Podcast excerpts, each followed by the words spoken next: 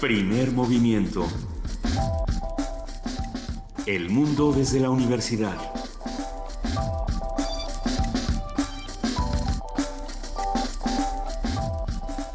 Muy buenos días a todos los que nos escuchan a través del 96.1 de FM Radio UNAM.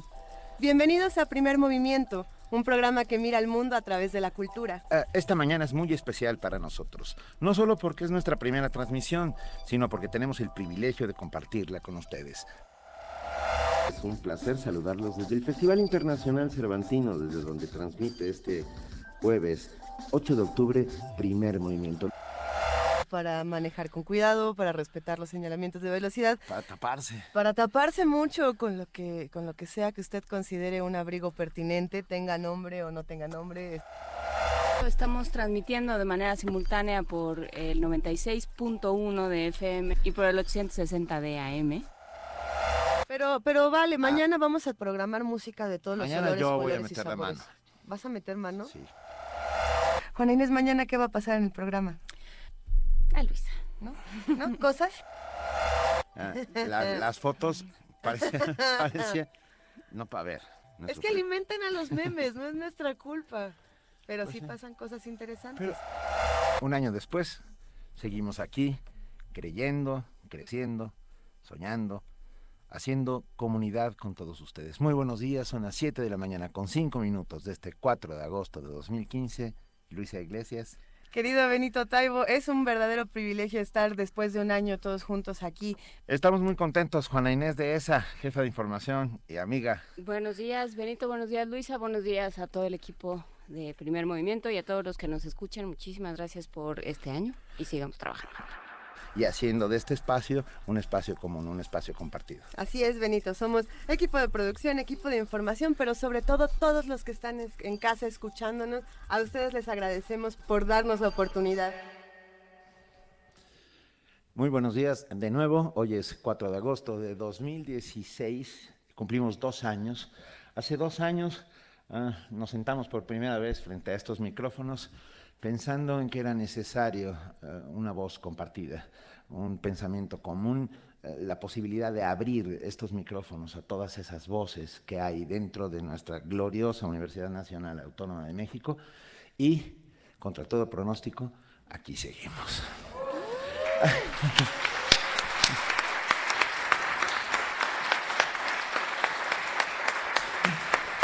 Estamos transmitiendo en vivo y en directo desde la sala Carlos Chávez del Centro Cultural Universitario, querida Luisa Iglesias. Queridísimo Benito Taibo, muy buenos días, muy buenos días a todos los que nos están acompañando aquí en la sala, así como a todos los que nos escuchan en el 860 de AM, en www.radiounam.unam.mx y en el 96.1 de FM. Estamos muy contentos de estar con ustedes celebrando esta mañana. Queridísima jefa de información, Juana Inés de ESA, feliz segundo cumpleaños. Muchísimas gracias, Luisa Iglesias, Benito Taibo. Gracias por gracias a todos los que están aquí, que se levantaron a estas horas, Como los micrófonos que se levantan. como los micrófonos que acaban de despertar de manera súbita. Y muchísimas gracias a Radio UNAM que nos ha dado este espacio y a todo el mundo que nos deja mantenerlo, porque las ondas son de todos nosotros. Abra- Queremos- abrazamos particularmente al licenciado Renato Dávalos, nuestro director general, que está aquí presente y que gracias a él, sí hay que aplaudirlo porque si no...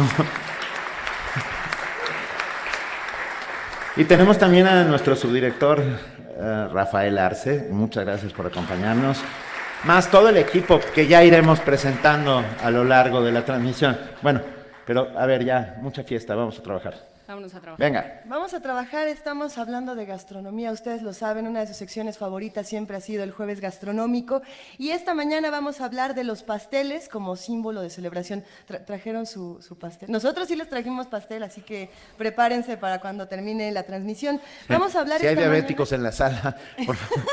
Que lo abandonen en este momento porque va a ser terrible, sí. Vamos a platicar con Rodrigo Llanes, él es chef e historiador, propietario del restaurante El Holgorio, articulista de la revista Animal Gourmet y colaborador del programa universitario de alimentos PUAL. Para los que nos están escuchando y no nos están viendo, ya está sentado aquí con nosotros y va a ser una deliciosa conversación. Y an- no, antes tendremos una sorpresa que saldrá de por aquí y ahora lo sabrán. Pero, por supuesto, la colaboración del doctor José Franco, titular de la Dirección General de Divulgación de la Ciencia, que hoy nos habla cómo han cambiado los Juegos Olímpicos las investigaciones científicas. Hablaremos también con nuestros amigos del Centro Cultural Universitario Tlatelolco. Vamos a hablar con Pablo Aburto, jefe del área de comunicación, que va a hablar sobre museos y actividades que tiene este Centro Cultural Universitario para todos nosotros en esta temporada.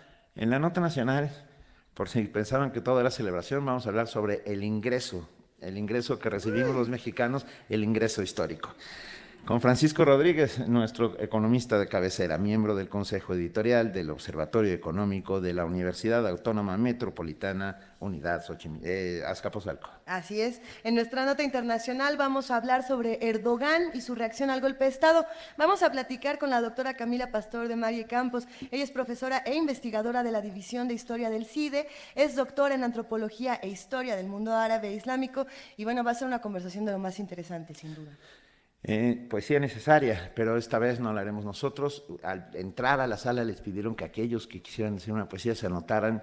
Vamos a hacer una, una truco de magia y sacaremos a tres que nos ayuden a hacer la poesía necesaria de este día de celebración. Así será, pero de cualquier manera, para los que nos quieran escribir con el hashtag Poesía Necesaria, vamos a llenar el timeline de Twitter con muchos poemas y con muchas imágenes de lo que hemos hecho en los dos años de primer movimiento. También vamos a contar con la colaboración del Programa Universitario de Estudios de Género. Vamos a hablar con la doctora Aletia Fernández de la Reguera. Ella es investigadora del PUEG, de este programa universitario, y va a hablar sobre trabajadoras migrantes y el retorno a México desde Estados Unidos. Esta es la segunda parte del tema. Estará aquí con nosotros en la sala Carlos Chávez, el doctor Luis de la Barrera Solórzano, director del Programa Universitario de Derechos Humanos, con un tema que seguramente será, como todos los que toca, candente. ¿Es México güey? Vamos a averiguarlo. Es que todo esto parte del hashtag de Lord Audi, para los que ya vieron a este personaje de lo, de lo más... Eh, sin calificativos. Ah, véanlo, mejor véanlo. Sin calificativos, hablar de linchamientos y de cuánto derecho tenemos al linchamiento también, que, hay detrás del linchamiento mediático. Completamente. Bueno, vamos a tener música, no lo hemos dicho, pero va a haber música en vivo durante todo el programa y son sorpresas absolutamente agradables. Tenemos el verdadero placer de contarles que al final de esta transmisión vamos a hablar con la doctora María Teresa Uriarte. Ella es la coordinadora de difusión cultural de la UNAM y va a ser para nosotros un privilegio tener esta charla. Gracias a la coordinación hemos tenido un espacio como este. Podemos estar en la, en la sala Carlos Chávez, así que se va a poner bueno. Rápidamente hay que decir a los que no nos están viendo que frente a nosotros tenemos unos minimis que, que nos representan, Juana Inés, Luisa y yo mismo, gracias a Laura Cue y a sus alumnos. Donde, ya los vi. Muchísimas gracias. Es de verdad, son mucho más guapos que nosotros. Pero bueno, arrancamos con una nota. Arranquemos con una nota. Para prolongar la vida útil de frutas y verduras, en la UNAM se desarrolló un recubrimiento comestible que consiste en disminuir su oxidación y controlar su deshidratación. Si quieren saber más, la información la tiene nuestra compañera Dulce García.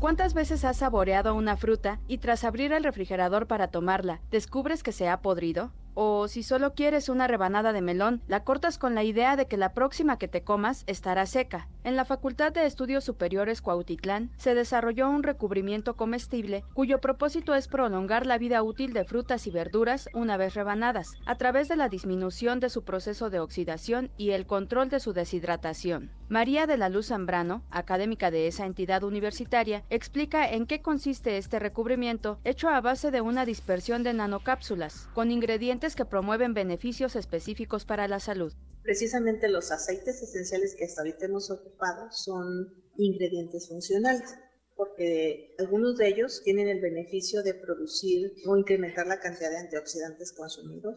Algunos pueden funcionar como fotoprotectores orales, algunos otros funcionan como sustancias antiinflamatorias para obtenerlo, los investigadores elaboraron una suspensión de nanocápsulas mediante el método de emulsificación-difusión. Adicionaron un plastificante y un polisacárido y así lograron obtener una membrana nanométrica que se incorpora a la dispersión de polisacáridos. Al aplicarla, forma una película homogénea y flexible. Con esta innovación universitaria, se pueden almacenar alimentos saludables sin riesgos de desarrollar patologías cardíacas o cancerígenas por su ingestión. Con las nanopartículas, la vida útil puede alargarse hasta por tres semanas. Para Radio UNAM, Dulce García. Primer movimiento. Clásicamente... Incluyente. Hacemos comunidad.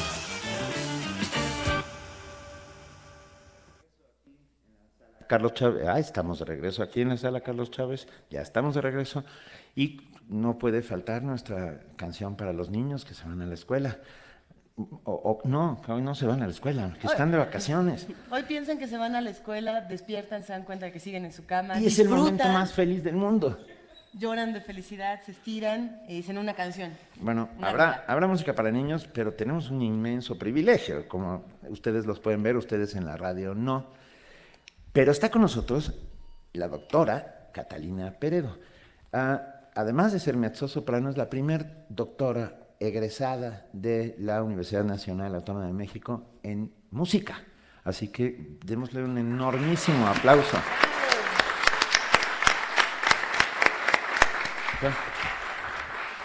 Me encanta lo- el violín, yo también aplaudo desde, desde aquí. Va, y está acompañada por Mateo Rodríguez a la guitarra y Fabián Flores en el violín. ¿Y qué vamos a escuchar? Vamos a escuchar Di por qué de Cricri, si no me equivoco, ¿verdad, Catalina? Exactamente. Bienvenida, muchísimas gracias. Gracias.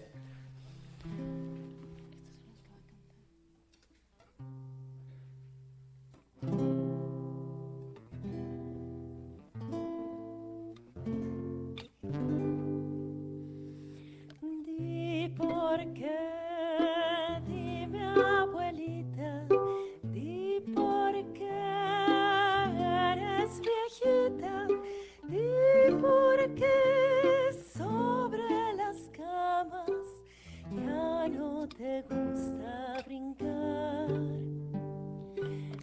por qué usas los lentes, di por qué no tienes dientes, di por qué son tus cabellos como la espuma de mar.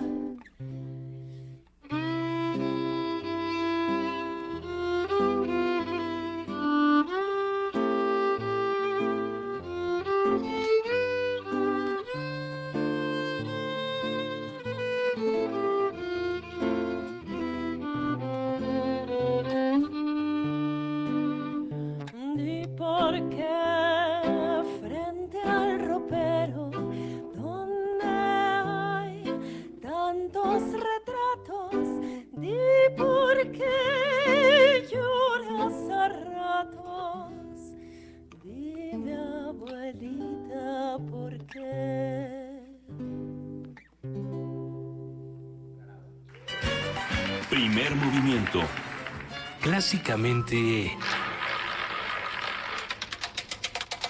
Diverso. Hacemos comunidad. Jueves gastronómico. Pasteles se hacían solo con tortillas de harina y agua. Paulatinamente se les fue agregando miel, semillas, huevos, especias, mantequilla, nata y leche. También se elaboran a base de queso blanco. Pueden incluir un relleno o cubierta de crema, chocolate, frutas u otros productos de repostería. Los griegos ofrecían a Artemis, eh, diosa de la luna, pasteles redondos de miel que simulaban la luna llena y colocaban una vela en medio para imitar su luz. En la Edad Media las preparaciones más comunes eran los buñuelos, los casmusé, así se llama. ¿Así se pronuncia? No tengo la menor idea. yo Ok, no- así, Pero los sí. casmusé y si no, eh, algo, algo parecido. Ajá. Ah, ¿Ya me perdí? Sí. Los darioles. Eh, Y los darioles, los euchaude, las obleas y las tartas. En los siglos XVIII y XIX, cuando los pasteleros estaban al servicio de un príncipe o de una familia de abolengo, los pasteles se convirtieron en símbolos de refinamiento e ingenio. Con el tiempo, el pastel se convirtió en un emblema de triunfo y comenzó a usarse en las celebraciones como los cumpleaños o las bodas. En la Roma antigua se colocaba un pan sobre la cabeza de la novia y se rompía sobre ella como símbolo de fertilidad.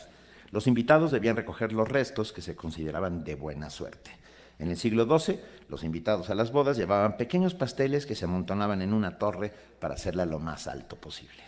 El chef que nos acompaña el día de hoy para discutir sobre los pasteles en la historia y su equiparación con este festejo no necesita presentación, ustedes lo conocen, lo han escuchado eh, semana tras semana. Él es Rodrigo Llanes, chef e historiador, propietario del restaurante El Holgorio, articulista de la revista Animal Gourmet y colaborador del programa universitario de Alimentos Poal. Rodrigo, bienvenido una vez más. Muchas gracias y con mucho gusto. Es un inmenso. Felicidades. No, gracias, felicidades a ti Eres también. parte de todo Es esto, parte, parte de esto. Por cierto, estamos en streaming. Estamos en, en- así que son, se sí, están todos peinados. Más bueno, más o menos. Sí. Estamos, sí, pues nos sí, pueden sí. ver, nos pueden ver en internet, lo cual es, no sé si sea una buena No, no hay pasteles en la mesa de la sala, Carlos Chávez, pero vamos a arrancar a hablar de qué son los pasteles y qué significan. Rodrigo, ¿por qué comemos un pastel cuando hay una fiesta? ¿Cuál es la razón para hacerlo? Pues mira, los pasteles, eh, aunque tienen todos estos antecedentes antiguos y medievales, en realidad son producto del azúcar. Siempre son dulces y todas las técnicas con las que se elaboran los pasteles, todas las pequeñas recetas están elaboradas con azúcar. Y el azúcar fue un producto que se produjo y se eh, forma extensiva aquí en México, en la Nueva España.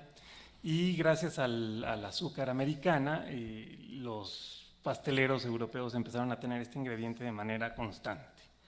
Entonces, eh, realmente es un producto que inicia a finales del Renacimiento y luego ya durante el siglo XVII, XVIII llegan a estas grandes recetas que podemos ver luego en las películas como de Cyrano de Bergerac en Francia.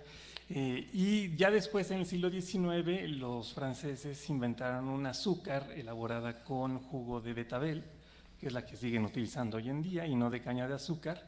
Es con lo que Luisa se pinta el pelo. Exactamente. Y la piel y, y todo, sí, sí, sí, sí. Y entonces, a partir de ese momento, este, ya los europeos tuvieron su propio azúcar. Pero eh, hay que mencionar que los pasteles pues, tienen esta connotación netamente capitalista. Tenemos que subrayarlo. Es, es un producto que eh, implica la división del trabajo.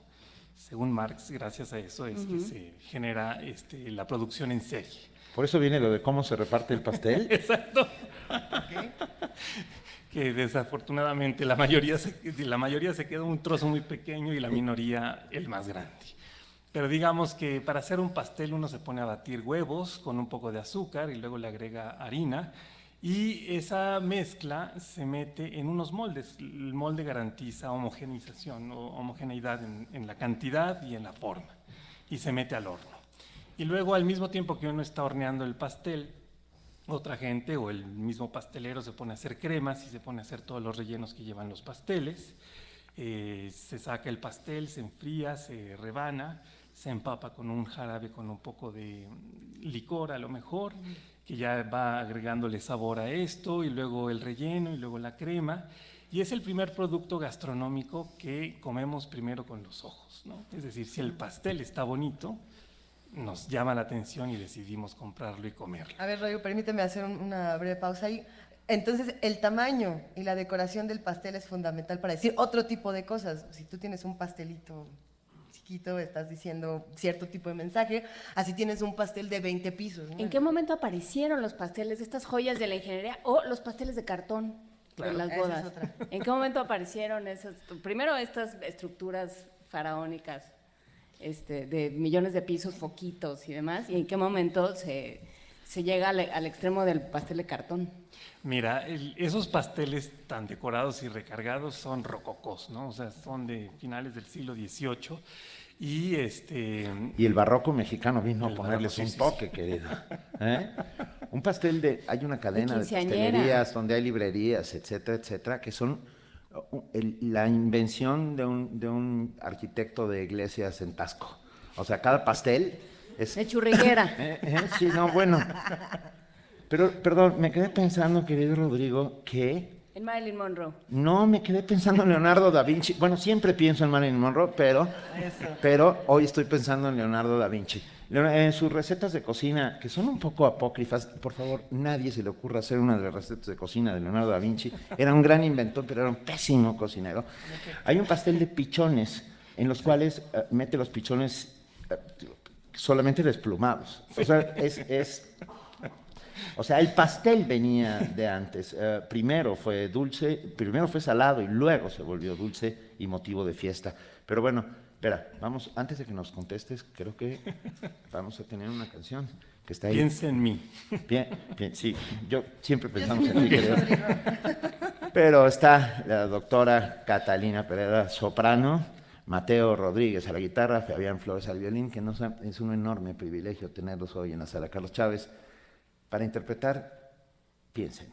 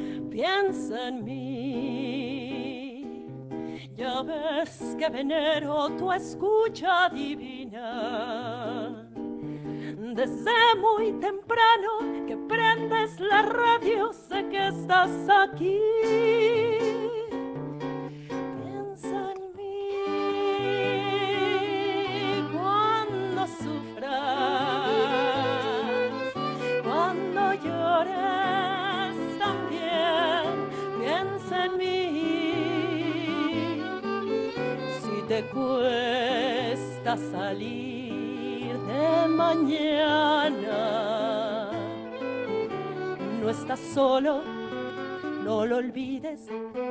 Tu primer movimiento está aquí.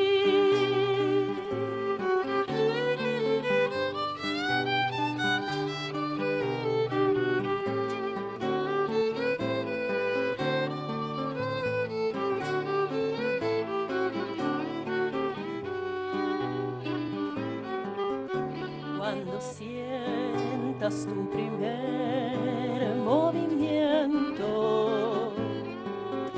sintoniza, date prisa.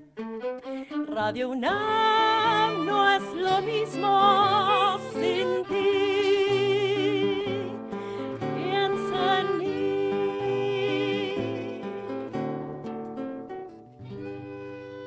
Bravo, gracias.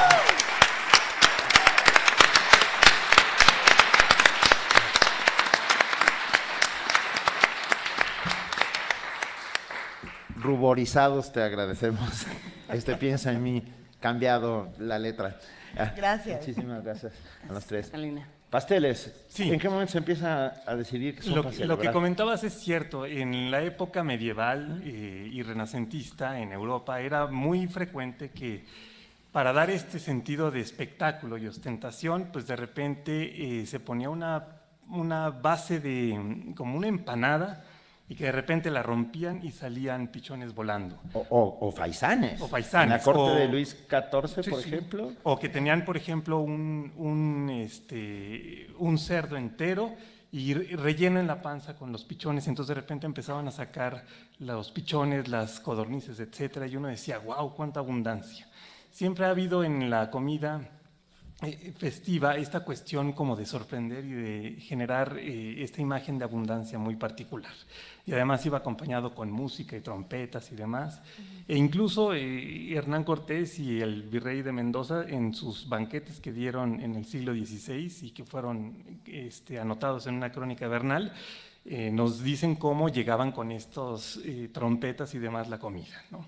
Entonces, eh, cuando ya se tiene el azúcar, y es un producto más barato que el pichón, obviamente, entonces, ¿no? y ya no está esta condición tan señorial y semifeudal, pues obviamente los burgueses dicen, pues si nos sale más barato el merengue, pues vamos a ponerle merengue a las cosas. Y vamos a pero hacer de merengues a creaciones. merengues. Hay de merengues a merengues, eso lo vamos a... Hay unos rosa frenesí muy extraños. Sí.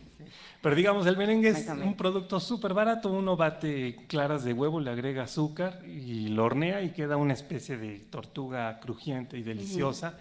Pero además ya se tienen este tipo de cosas como la manga y la duya, con la que se van cortando, y luego la duya puede ser lisa o rizada para darle este toque muy particular. Y luego dijeron, bueno, pues si ya está el merengue, también lo podemos utilizar para cubrir los pasteles y que se vean blancos como la nieve y poder hacer todas las decoraciones que luego se ven en los vestidos de las señoras rococó, ¿no?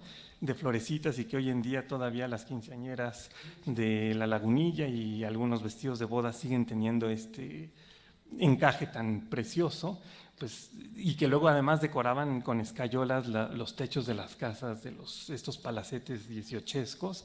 Entonces, digamos, toda esa decoración que era evidente en el exterior se volvía a poner en el pastel para recargarlo todavía aún más.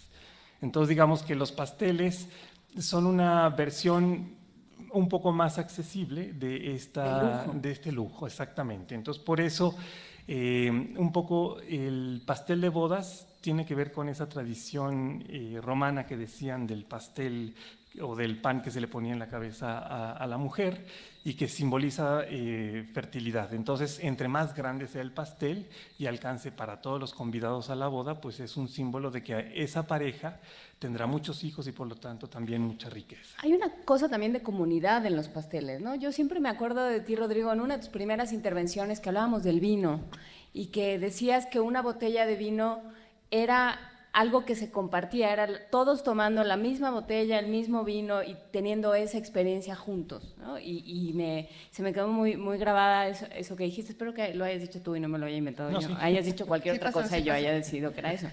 Pero, pero en los Salud. pasteles también pasa eso, ¿no?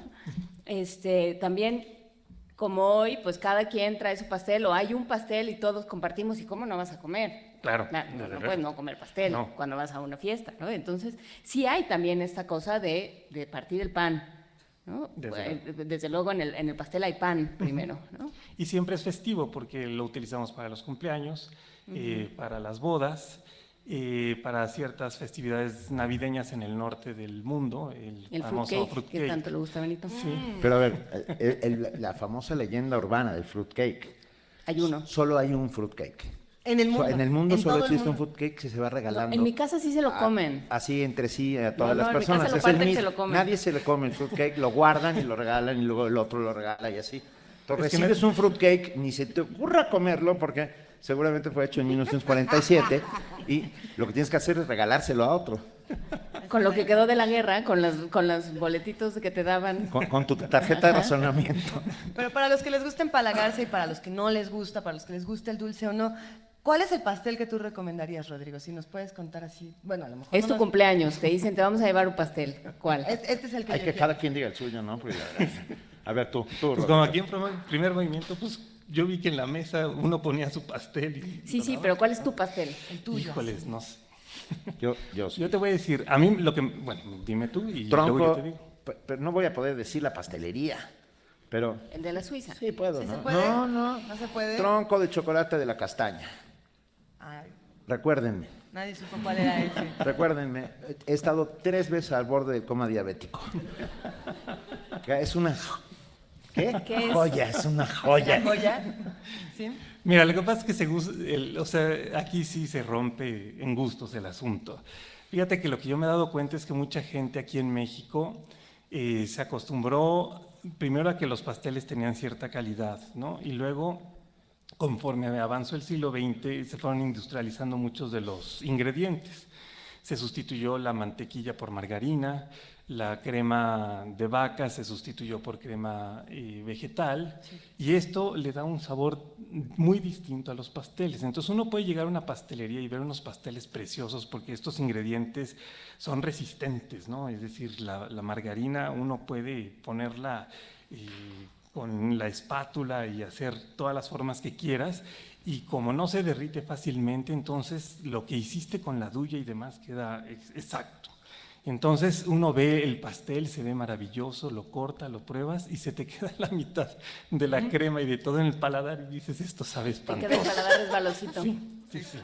Entonces, este, la mayoría de la gente eh, que tiene el gusto por el pastel ya prefiere otras recetas que no lleven crema. Entonces las recetas nórdicas, ¿no? estos pasteles como la Sachertorte o el strudel de manzana, El Inser. el Inser, eh, ese tipo de nórdicos. este, son los que más gustan. Por ejemplo, en el Juelgorio tenemos uno que, se, que hacemos con almendras y semilla de amapola. Entonces le llamamos pastel de semilla de amapola y es el hit parade, ¿no? Todo el mundo va al Juelgorio. del. Todo el mundo va esperando otra cosa. Sí, que obviamente. recibe. piensa en la amapola, en otro, en la canción de amapola. Qué chido está el pastel. Pero Este no, sí pone, pero no mi hermano. Pero eso no sucede. Ese no sucede. Pero fíjate que luego además no solamente tiene esta connotación de, de abundancia el pastel, también se inventaron los pasteles pequeños, los petit four, que se supone que son los pastelitos que se hornean cuando ya el horno en donde se horneó todo el pan eh, se va enfriando lentamente cuando eran de leña y, y entonces los pasteleros franceses metían piezas muy pequeñas que eran como pequeñas galletitas.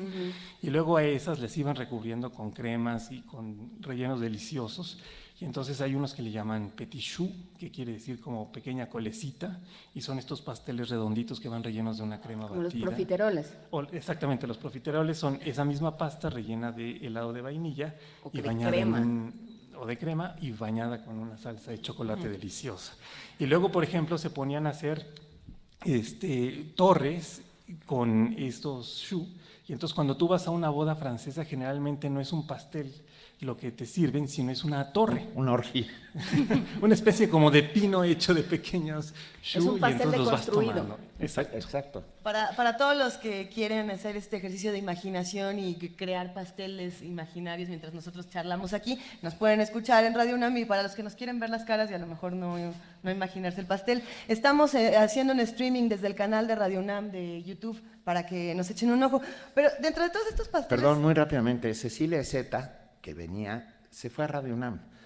Y no estamos. No, No no, estamos estamos, ahí. estamos, ¿No en la sala. Ah. Estamos en vivo desde la sala Carlos Chávez del Ah, Centro sí. Cultural Universitario. Cecilia, si nos estás oyendo, Vente, vente. hay tiempo. Perdón. ¿Ya, Ah, ya sí lo llegaste? ah, ya llegaste, pero te fuiste a Radio UNAM, ¿verdad? Qué bueno que Eso, llegaste. Aquí estamos. Ah, bueno. Pensando en todas las clases de pasteles que podemos encontrar, ¿dónde quedan los populares, como por ejemplo ahora los cupcakes que ya todo el mundo quiere? eh, Esos son como pastelitos No, quiere, no, no- no es que sean mis favoritos, yo no soy fan de, de los Es, cupcakes, es la tradición del cupcake se remonta a hace unas- unos cuantos años cuando la gente eh, que ahora es adulta estaba acostumbrada a comer pingüinos marinela. Entonces, desafortunadamente, sí. Esa es la respuesta científica al cupcake. porque es un pequeño pastelito que si ustedes ven el molde es el mismo que se utiliza en el pastel industrializado y el relleno que se le pone o el- la cubierta que se le pone está hecho generalmente con manteca vegetal batida con azúcar. Y entonces todo el chiste es convertirlo en este espectáculo mediático de televisión donde uno pone esa crema y le va poniendo trozos de, de galleta o de zanahoria y va, eh, digamos, recreando las recetas en base a esa cultura eh, de masa que uno tiene como recuerdo, ¿no? A mí me gustaba mucho mm, remojar las galletas en leche y entonces haces un cupcake que sabe a leche y que tiene trozos de galleta este, industrializada. O este Red Velvet que se hace con betabel, precisamente, ¿no? Entonces le van metiendo ciertas cosas para que uno tenga referencias, ¿no? Es como estos chocolates también que le ponen sabor de sugus y, y sabor de pulparindo y no sé qué. Es como que todos esos... Todo iba muy bien. Esos gustos, esos gustos infantiles que uno tenía y que iba a la tiendita de la esquina y que encontraba todas esas cosas. También hay cupcakes de cazares y... Pero la idea es que uno no sabía más, ¿no? O sea, Claro. que a uno le faltaba conocer a Rodrigo Llanes y educar el gusto, ¿no?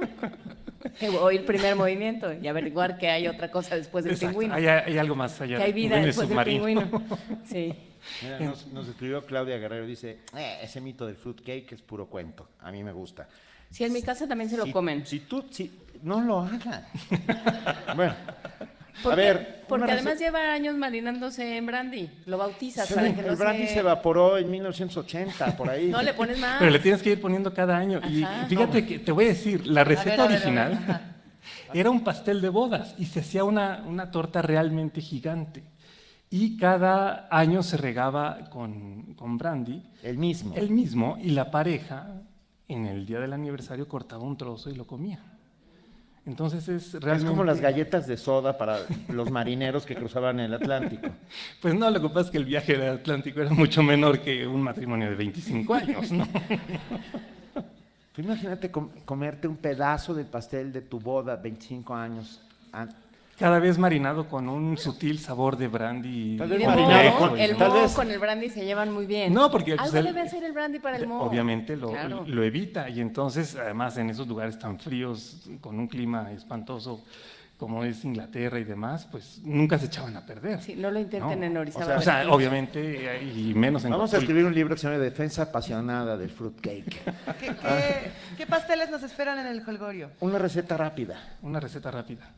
Pues mira, bates mantequilla, azúcar, harina, huevos, eh, un poquito de polvo para hornear, almendra en polvo y horneas el pastel. Y luego haces un jarabe con un poco de azúcar, agua y le echas un, un poquito de esencia de almendras o licor de almendras. Y entonces eso empieza a ebullir y se lo empapas con una brocha a toda la, el pastel y, ah, perdón, antes al pastel le ponen un poco de semillas de amapola y entonces ya te quedó el pastel de semillas de amapola. O se van al Holgorio y piden el pastel de semilla de amapola. Sí, Hoy traje un pastel de chocolate, Ay, un sacher tort relleno de, Al final de- del programa de tendremos frutos rojos. pasteles No, no de- traídos por, por Rodrigo Llanes y otros que, que hemos puesto ahí entre todos. El que lleva en mi cajuela hace 25 años. El Ese es el fruitcake de la boda de la es el de- fruitcake de la boda de sus papás. Rodrigo Llanes, queridísimo chef de cabecera, muchísimas gracias por celebrar dos años de primer movimiento con nosotros y celebrarlos con todos estos pasteles que hemos generado en la imaginación y que vamos a disfrutar cuando terminemos. Gracias, Rodrigo Felicidades. Llanes. Gracias. Un, un aplauso para nuestro queridísimo chef.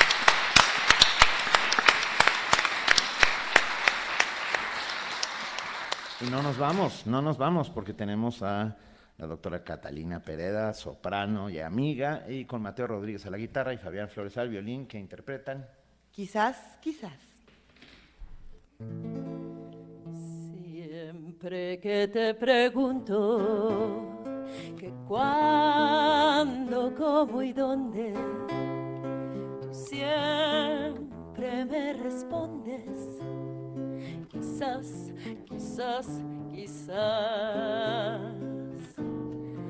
Y así pasan los días y yo desesperada y tú, tú contestando, quizás, quizás, quizás, estás perdiendo el tiempo pensando, pensando, por lo que más tú quieras, hasta cuándo, hasta cuándo. Y así pasan los días, yo desesperando, y tú, tú contestando, quizás, quizás, quizás.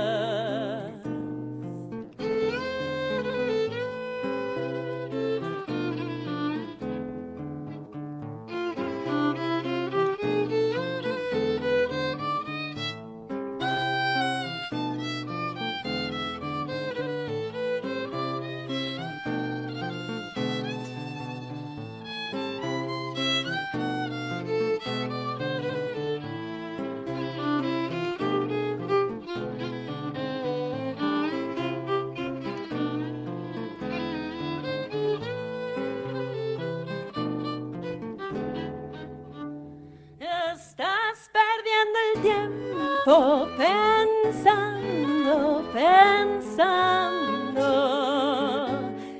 por lo que más tú quieras. ¿Hasta cuándo? ¿Hasta cuándo?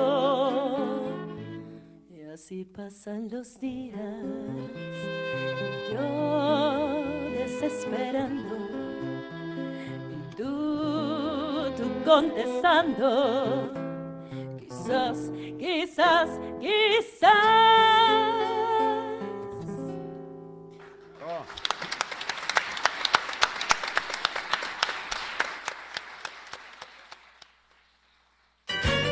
Primer movimiento.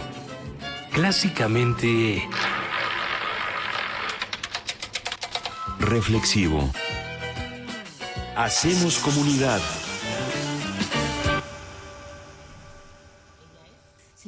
¿Sí? ¿Ya se me escucha? Ella es Catalina Pereda, soprano, que se está presentando en El día que María perdió la voz. Exactamente, estamos ahora con una ópera infantil y para toda la familia, eh, todos los sábados y domingos a la una de la tarde en el Teatro El Galeón. Eh, todavía tres fines de semana más, entonces los invitamos a todos a que nos acompañen. Ahí estaremos, Catalina. Vamos a compartirlo en nuestras redes sociales para que todos puedan acercarse al Galeón. Venga. Mil gracias por estar esta mañana con nosotros. Todavía no se van, pero de verdad es un inmenso privilegio poder tener aquí a Catalina y a los compañeros que nos acompañan. Pero está con nosotros. Ustedes seguramente en cuanto lo oigan hablar sabrán quién es, porque nuestro astrónomo de cabecera. El doctor. El horóscopo de hoy. El horóscopo de primer El horóscopo de hoy, querido Virgo. A ver, no. Ah, él es el doctor José Franco, director general de divulgación de la ciencia de la UNAM y colaborador desde el principio, principio, principio de este primer movimiento. Gracias por acompañarnos, Pepe. Al contrario, es un placer, Benito, Luisa, preciosa, qué gusto vernos. Como siempre, un Juana queridísimo Inés, placer. qué rico vernos nuevamente. Eh, y, y me encanta que este segundo aniversario se esté celebrando como en la primera época de la radio, con música en vivo. Este, yo recuerdo cuando era pequeño eh, que Agustín Lana tocaba en, el programa de radio Cricri. Y, y bueno, pues este, me ha remontado a estos, a estos momentos. Felicitaciones, porque dos años se han pasado rápido y yo creo que se ha posicionado segundo movimiento. ¿Ya es el segundo? movimiento. ¿Ya somos segundo Bueno, es que Sí. vengo, vengo de, soy astrónomo, entonces este, el primer movimiento. ¿Es la curvatura del tiempo? Exacto. No, primer movimiento en su segundo aniversario, este, pues se ha posicionado como pues uno de los mejores programas que hay en la radio. Y tener esto, este regalo, música en vivo, es maravilloso. Pues felicitaciones a todos, a los músicos y a Primer Movimiento. Tú eres, tú eres parte de la familia de primer movimiento, querido Pepe, y además siempre nos traes los temas más interesantes y siempre se arman las mejores discusiones cuando estás con nosotros. Eh, podríamos recordar numerosos momentos donde nos has salvado la vida y demás, pero el día de hoy vamos a hablar de cómo han cambiado los Juegos Olímpicos las investigaciones científicas. Exactamente. ¿Cuál es el impacto de las Olimpiadas en la investigación en ciencias? Y cuando digo ciencias, obviamente no solamente hablo de ciencias naturales, sino también de ciencias sociales y humanidades. Eh, como yo creo que todo el público se ha dado cuenta en, en- los últimos meses, eh, ha habido esta, esta controversia o este escándalo sobre el uso de sustancias ilegales por parte de los atletas rusos y qué sé yo, pues uno cuando piensa en ciencia y piensa en Olimpiadas, pues piensa en la parte de química, o sea, este, este tipo de análisis, o piensa en la parte de ingeniería, en donde pues los diseños de llantas para bicicletas, nuevos materiales para, para todos los utensilios que se usan, materiales para los trajes de baño, etcétera, y uno medio percibe que la ciencia ha cambiado, la ciencia y la tecnología han cambiado algunas de las ramas del deporte.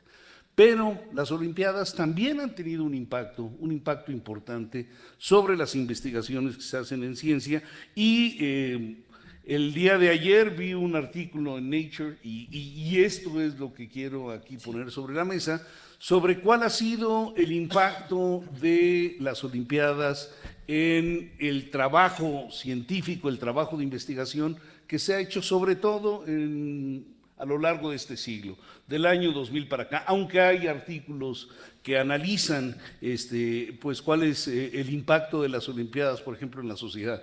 Y uno pensaría que medicina e ingeniería son las áreas que más se han desarrollado, pero no, son justamente las ciencias sociales, porque las Olimpiadas son un motor de transformación urbana. Y esto lo han venido estudiando sociólogos, antropólogos, este, eh, economistas, y el cambio que han tenido las ciudades donde se han desarrollado las Olimpiadas y los cambios que han vivido los países donde se han desarrollado las Olimpiadas, pues han tenido repercusiones, algunas para bien muchas otras para mal. Y bueno, yo creo que también está sobre la mesa eh, pues todos los conflictos que hay alrededor de las Olimpiadas que vamos a tener ahora en Río. Eh, la gran inversión que hizo Brasil para, para generar toda esta infraestructura que es carísima, y pues que no hay manera de recuperar el, eh, la inversión y que esto pues pauperiza de alguna manera pues muchos programas durante además muchos años. Pero tiene este otro lado donde visibiliza eh, a ciertas sociedades, o sea, lo que pasó cuando llegó a Sudáfrica eh, toda la, la, la, manada, digamos, que viene con las Olimpiadas, lo que implicó que fueran al Soweto, que fueran a diferentes sitios, conocimos la baba, ¿cómo se llamaba? ¿La que sonaba? Bubucelas. Bubucelas. Las Este, bubucelas. todas, o sea, lo que, lo que implicó que se pusiera en la lupa a una ciudad y a una comunidad, y lo que está sucediendo ahora mismo con Brasil, ¿no? Eh, Lo discutíamos aquí en- a señas Luisa y yo, si realmente ayuda o no a, a Brasil que en este momento estén sucediendo los Juegos Olímpicos ahí o estén a punto de, de inaugurarse mañana. Todo esto es, es interesante en términos sociales. Así es, y bueno, yo creo que se han, a lo largo de las últimas décadas, eh, se han hecho pues toda una serie de trabajos eh, sobre justamente este impacto. Y quizá valdría la pena en algún momento que Primer Movimiento pues eh, entrevistara a algún sociólogo o Sí, urbanistas para ver, digamos, cuál ha sido este impacto, porque obviamente pues uno se va con lo que sale en las noticias y las noticias por lo general pues ponen únicamente en los reflectores las cosas que llaman más la atención por ser escandalosas o por generar toda una serie de problemas. Me quedé pensando en un, en un área donde la ciencia ha seguido desde siempre ah, ah, teniendo avances con respecto a las Olimpiadas y el deporte, que es en la medición del tiempo. En la medición del tiempo, efectivamente. Pero el, el- bueno, el tema de la medición del tiempo es un tema que valdría mucho la pena eh, tocar, tocar aparte, porque uno piensa que la medición no solamente del tiempo, sino también de las distancias, es algo que ya está dado desde los griegos o desde no sé cuándo, y, y, no, o sea, la, el área... ¿Cuántos codos corriste? Así es, ¿no? Eh, pero el, el área que se dedica a calibrar y a poner eh, las cosas en orden en términos de medición de todo, de, medición de tiempo, de masa, de longitud, eh, de campo magnético, etcétera, se llama metrología y la metrología es todo un área de desarrollo tecnológico importantísimo. Entonces, eso lo, lo podemos ver en otro momento, claro que sí. Eh, A mí recuerdo mucho la conversación que tuvimos, eh, si no me equivoco, al principio de las transmisiones, cuando hablábamos de la separación entre ciencias y humanidades.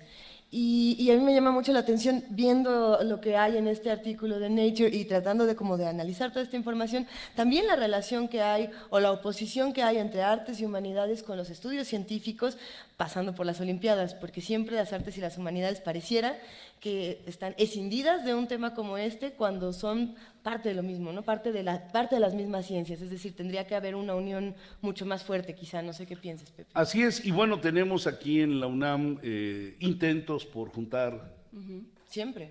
artes y ciencias.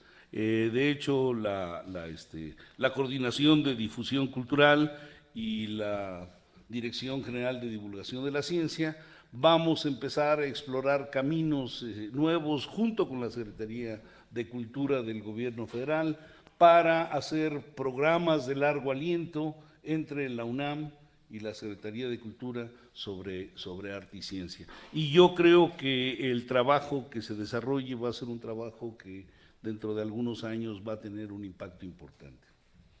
Que ese es otro tema. de, por ejemplo, lo que, lo que sucedió con Islandia en, en el fútbol, ¿no? Que, que de pronto le preguntaron al ministro de Deporte y dijo, pues si llevamos 20 años trabajando, pues claro que les va muy bien, pues si hace 20 años empezamos este programa. Y Así tiene la gran ventaja de que todos los islandeses caben en el estadio. Pues sí, pero, Todo Islandia pero estuvo. haz de cuenta que no lo haces en Islandia, sino en Ciudad Nezahualcóyotl, que son, más- la población más o menos la misma. Lo, lo que es cierto es que la ciencia y el deporte han avanzado de manera paralela para... para- a ver, yo me hago una... Todas las Olimpiadas se baten nuevos récords. ¿Habrá un momento en que ya no haya posibilidad de batirlos, Pepe? ¿O sí, científicamente? Bueno, yo creo que uno tiene que llegar a un límite Eh, ¿Y cuál es ese límite? Pues yo creo que no sabemos, ¿no? Porque, eh, digamos, hay, hay, hay, varios tipos de deportes, esto, digamos, esta, esta invención del hombre blanco de las Olimpiadas de invierno, digo, las Olimpiadas se hacían, se hacían este, eh, al aire libre, con el cuerpo desnudo, entonces las Olimpiadas clásicas eran, pues eso, ver de qué manera eh, los seres humanos lograban eh, pues eh, metas, metas importantes en, en, en, en el desarrollo físico. Eh, en el momento en que entran los, los deportes de invierno, toda la tecnología entra, porque para hacer deportes de invierno tienes que tener trajes especiales, eh, materiales especiales, Nieve. toda una serie de, de, de, de Nieve en tu país medicamentos. es importante. Sí, y, y- y bueno, y esto, digamos, en el momento en que combinas materiales con las habilidades de un ser humano, pues las cosas adquieren otra dimensión.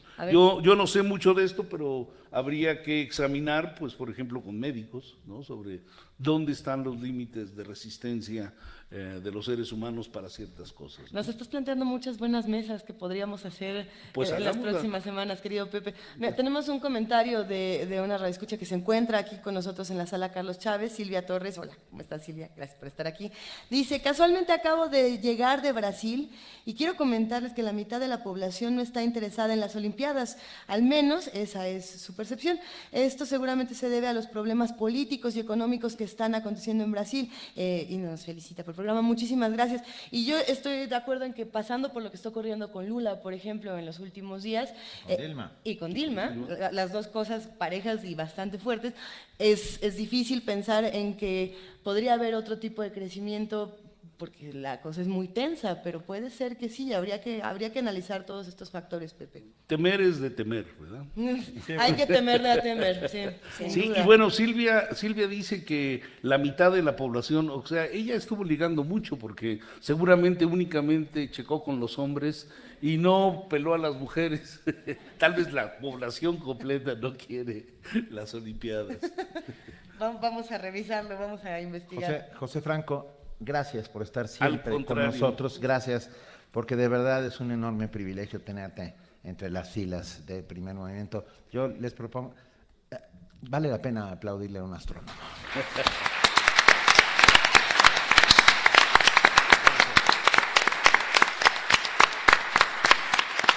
Para nuestro querido Pepe Franco y para todos los que están aquí en la, sala, Carlos Chávez y para todos los que nos están escuchando, tenemos todavía más música de la doctora Catalina Pereda soprano, de Mateo Rodríguez en la guitarra y de Fabián Flores en el violín. ¿Qué vamos a escuchar? Una banera, una banera, este, este ritmo que fue viniendo desde el África, pasó por el Caribe y acabó en México. Y hay una banera muy famosa que, que habla de Benito Juárez. Si a tu ventana llega una paloma, trátala con cariño, que es mi persona. Y que se pelean y cuya paternidad se pelea en varios países.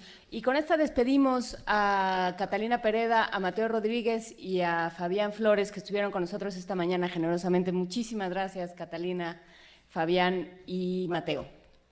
Muchas gracias y bueno, nos despedimos con esta versión ad hoc para el día de hoy de La Habanera de Carmen.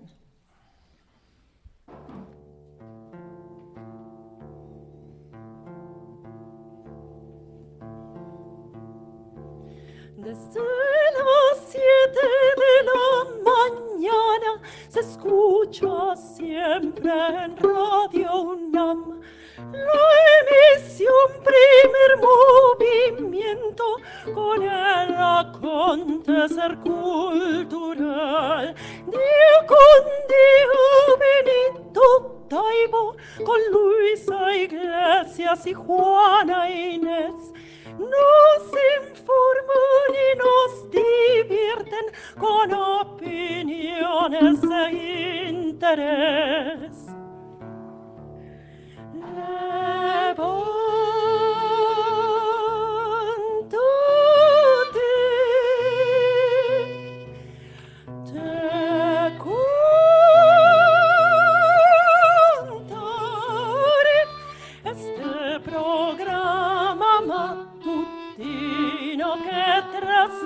lleno de la ciudad, cumple dos años de informarnos y de hacernos reflexionar.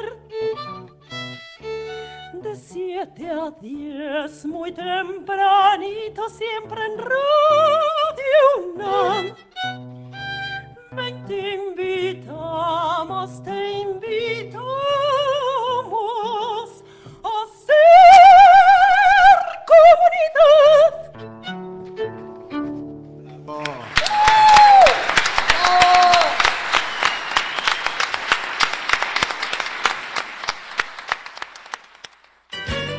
Primer movimiento. Clásicamente... Universitario. Hacemos comunidad.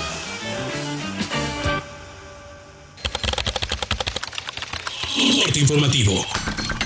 La UNAM. Fabio Barbosa Cano, académico del Instituto de Investigaciones Económicas del UNAM, aseguró que el reciente aumento a la gasolina produce un efecto inflacionario que afecta a la economía de millones de mexicanos. En la medida en que entre los grandes problemas del país se encuentra el de la injusta, inequitativa distribución del ingreso. Los trabajadores y los empleados mexicanos estamos siendo castigados Nacional. Juan Pablo Castañón, presidente del Consejo Coordinador Empresarial, pidió al gobierno federal usar la fuerza pública moderada contra el magisterio para restablecer el orden en Oaxaca, Chiapas, Guerrero, Michoacán y la Ciudad de México. La fuerza pública tiene que emplearse para siempre tener el orden. Claro que lo tienen que hacer con todo profesionalismo y respeto a los derechos humanos de las personas, pero también en defensa de los derechos humanos del resto de las personas. Y es lo que estamos demandando. Si la fuerza pública decide combinarse con inteligencia, también con negociación, pues con todas las herramientas que tenga el Estado. Miguel Ángel Osorio Chong, secretario de Gobernación, lamentó que los empresarios no vean los avances obtenidos por el diálogo y la negociación con la CENTE. Les aseguré que estarían las eh, condiciones para llevar a cabo la guelaguetza y se les cumplió. Les aseguré que íbamos a abrir los eh, caminos y se cumplió. Que se iba a resolver el tema de los trenes, también se resolvió. Eh, la mayoría por diálogo, algunas porque veo la exigencia como si no se estuviera haciendo del uso de, de la fuerza pública para poder despejar caminos, carreteras o trenes. Actuamos por un lado con el diálogo para buscar eh, resolverlo y también por el otro lado eh, con lo que nos da el mandato de ley, que es el uso de la fuerza pública. Claudia X González, presidente de la organización Mexicanos Primero, criticó la postura de la Concanaco de no pagar impuestos debido a las pérdidas causadas por los bloqueos de la CENTE. Yo creo que quienes como ciudadanos queremos el Estado de Derecho y queremos la reforma educativa y queremos que las cosas vayan adelante, siempre debemos de exigir con mucha firmeza, como hemos venido haciéndolo, pero siempre por las vías de las instituciones y por las vías legales. Porque en el momento en que tú sugieres romper las leyes e ir en contra de las instituciones, pierdes legitimidad. Por su parte, César Camacho Quirós, coordinador del PRI en la Cámara de Diputados, dijo que la obligación de pagar impuestos está plasmada en la Constitución. La obligación de los mexicanos de pagar impuestos para contribuir a sufragar el gasto público es eh, una, un mandato constitucional y justamente una, las dos características centrales de los impuestos son la proporcionalidad y la equidad, es decir, todos los que estamos en las hipótesis que prevén las leyes tenemos que pagar impuestos. Un juez ordenó a la Secretaría de Seguridad Pública de la Ciudad de México retirar el plantón que mantiene la CENTE en Avenida Bucareli. Esto luego de que un ciudadano reclamó la omisión de las autoridades para asegurar el libre tránsito. Renato Sales Heredia, comisionado nacional de seguridad, se reunirá el próximo lunes con representantes de los 2.400 alcaldes del país, pertenecientes a la Conferencia Nacional de Municipios de México. El objetivo es establecer protocolos de seguridad ante los recientes asesinatos de funcionarios públicos. La Comisión Permanente del Congreso de la Unión aprobó citar a comparecer el próximo martes 9 de agosto al secretario de Energía y a los directores generales de Pemex y de la Comisión Federal de Electricidad para que expliquen el incremento a gasolinas y energía eléctrica. Habla Federico Doring, senador del PAN. Como dijeran por ahí, parafraseando a un político mexicano, este precio de la gasolina no lo tiene ni Obama. Así que esto de la gasolina y la luz nos agravia y lo condenamos y lo vamos a debatir con los funcionarios. Economía y finanzas. El Instituto Nacional de Estadística y Geografía, INEGI, informó que la inversión productiva en México hiló dos meses consecutivos a la baja debido al incremento del dólar y a la reducción en el gasto público. Internacional. Rodrigo Duarte, presidente de Filipinas, aseguró que en su país opera el cártel de Sinaloa. Dijo que esto es consecuencia de las estrictas políticas de drogas de Estados Unidos. ¿Es México en todas? Yes. México está entre nosotros. Sí. Se trata de un cártel de México. Somos un punto de tránsito de Filipinas hacia Norteamérica. Es un cártel activo de Sinaloa. Corea del Norte lanzó un misil que cayó cerca de las aguas territoriales de Japón. Shinzo Abe, primer ministro del país nipón, aseguró que es una provocación del gobierno de Kim Jong-un. Es una amenaza considerable para nuestra seguridad nacional que misiles de Corea del Norte hayan aterrizado en las zonas económicas exclusivas de Japón. Protesto contra la acción imperdonable de Corea del Norte, que está en evidente desafío a las resoluciones del Consejo de Seguridad de la ONU. Japón va a tratar este tema en cooperación con los Estados Unidos y Corea del Sur. Hasta aquí el reporte, en una hora más información. Radio UNAM, clásicamente informativa. Ya llegué, Ma. Hijo, ¿cómo te fue en el MUAC? Bien, siempre te deja algo. Oye, y... ¿Qué pasó, Ma? ¿Qué pasó? Es que tienes, tienes el ojo cuadrado. Ay, Ma, nada te parece. Nadie sale como entró. Museo Universitario Arte Contemporáneo. MUAC. Te dejará con el ojo cuadrado. UNAM. El Tribunal Electoral del Distrito Federal te garantiza, entre otros derechos, votar y ser votado, asociarme libre e individualmente, ejercer mi participación como ciudadano. Para ello, el TEDF resuelve las controversias que plantean ciudadanos, candidatos independientes, partidos y asociaciones políticas, entre otros. Como ves, es una función que el TEDF realiza de manera permanente y para todos. Tribunal Electoral del Distrito Federal por la defensa de tus derechos político-electorales. La lírica engloba la poesía y el canto. Apela a la palabra hablada. La poesía nace en la página y necesita crecer en el escenario. Slam de poesía. Únete a estas sesiones de arte verbal todos los miércoles de agosto a partir de las 20 horas en la sala Julián Carrillo de Radio UNAM. Adolfo Prito 133, Colonia del Valle. Recuerda, la entrada es libre. ¿Preguntas qué es poesía? Poesía es todo lo que oyes. Radio UNAM invita. Primer movimiento. Clásicamente... Diverso. Hacemos comunidad. Estamos de regreso, son las 8 de la mañana con 5 minutos, transmitiendo desde la sala Carlos Chávez del Centro Cultural Universitario. Un inmenso privilegio estar aquí. Yo quiero hacer un rapidísimo reconocimiento Adelante. a nuestros primeros escuchas. Y con eso quiero decir a los primeros que se comunicaron con nosotros hace dos años, a los primeros que avanzaron por el Twitter y empezaron a hacer comunidad. Y algunos de ellos están hoy aquí. Javier Ramírez Amaro, Miriam Isaac, Adam Beldarrain. Y además están sentados juntos. Y están sentados juntos. Eso, eso, Están haciendo eso se clan, llama hacer comunidad. clan. Literalmente. Gracias, están desde el primer día con nosotros. Y Yomera Rosete, que seguramente nos escuchará desde Guadalajara. Le mandamos un gran Un abrazo. gran abrazo. Gracias por hacer comunidad con nosotros. Y gracias a todos los que nos están acompañando aquí en la sala Carlos Chávez. Eh, reconocemos muchísimas caras y eso nos da mucho gusto. Ya les dimos beso y abrazo a algunos y ahorita nos vamos a dar beso y abrazo a los que faltan. Pero, a ver, nos vamos a, a trasladar de la Carlos Chávez a Radio UNAM. De Radio UNAM vamos a agarrar el, el Metrobús, nos vamos a ir lejos. Tienes todavía alma de- más de lejos, taxista. Algo así. Y nos vamos a ir. Yo, yo decía que para el norte, pero siempre que digo que para el norte me dicen que no es cierto, Sí, que es para el centro y luego me dicen que es para el otro lado. Y entonces ya me pasé, llegué al eje 2 y me regreso y llego al Centro Cultural Universitario Tlatelolco, este espacio mágico donde ocurren cosas que uno no tiene ni la menor idea. A veces pensamos que lo que ocurre en la universidad solo está en CEU y, y bueno, no es así. Eh, está con nosotros aquí en la mesa nuestro querido Pablo Aburto, él es jefe del área de comunicación y le damos la bienvenida para que nos platique todo lo que hay con museos, actividades del Centro Cultural Universitario Tlatelolco. Pablo, muy buenos días, gracias por venir. Ah, bue- buenos días. Eh, primero que nada, pues felicitarlos por estos dos años de programa. Creo que no todos pueden levantarse tan temprano de lunes a viernes, entonces sí, sí es algo como para destacar. Eh, también agradecer la oportunidad que siempre le han dado a Tlatelolco. Nosotros desde que empezó el programa en realidad siempre hemos estado los jueves acá. No me había tocado a mí, pero sí a otros compañeros hablando del- de, las actividades que tenemos. Y pues haber estado todos los jueves eh, también un poco demuestra que tenemos muchas actividades en Tlatelolco y toda la difusión es bienvenida. Eh, aprovecho esta oportunidad para invitarlos un poco a las actividades que tenemos en los próximos días. Eh, hoy, precisamente hoy jueves a las 19 horas, tenemos un concierto de jazz con el cuarteto de Pablo Prieto. Va a ser un homenaje al jazzista Dave Brubeck.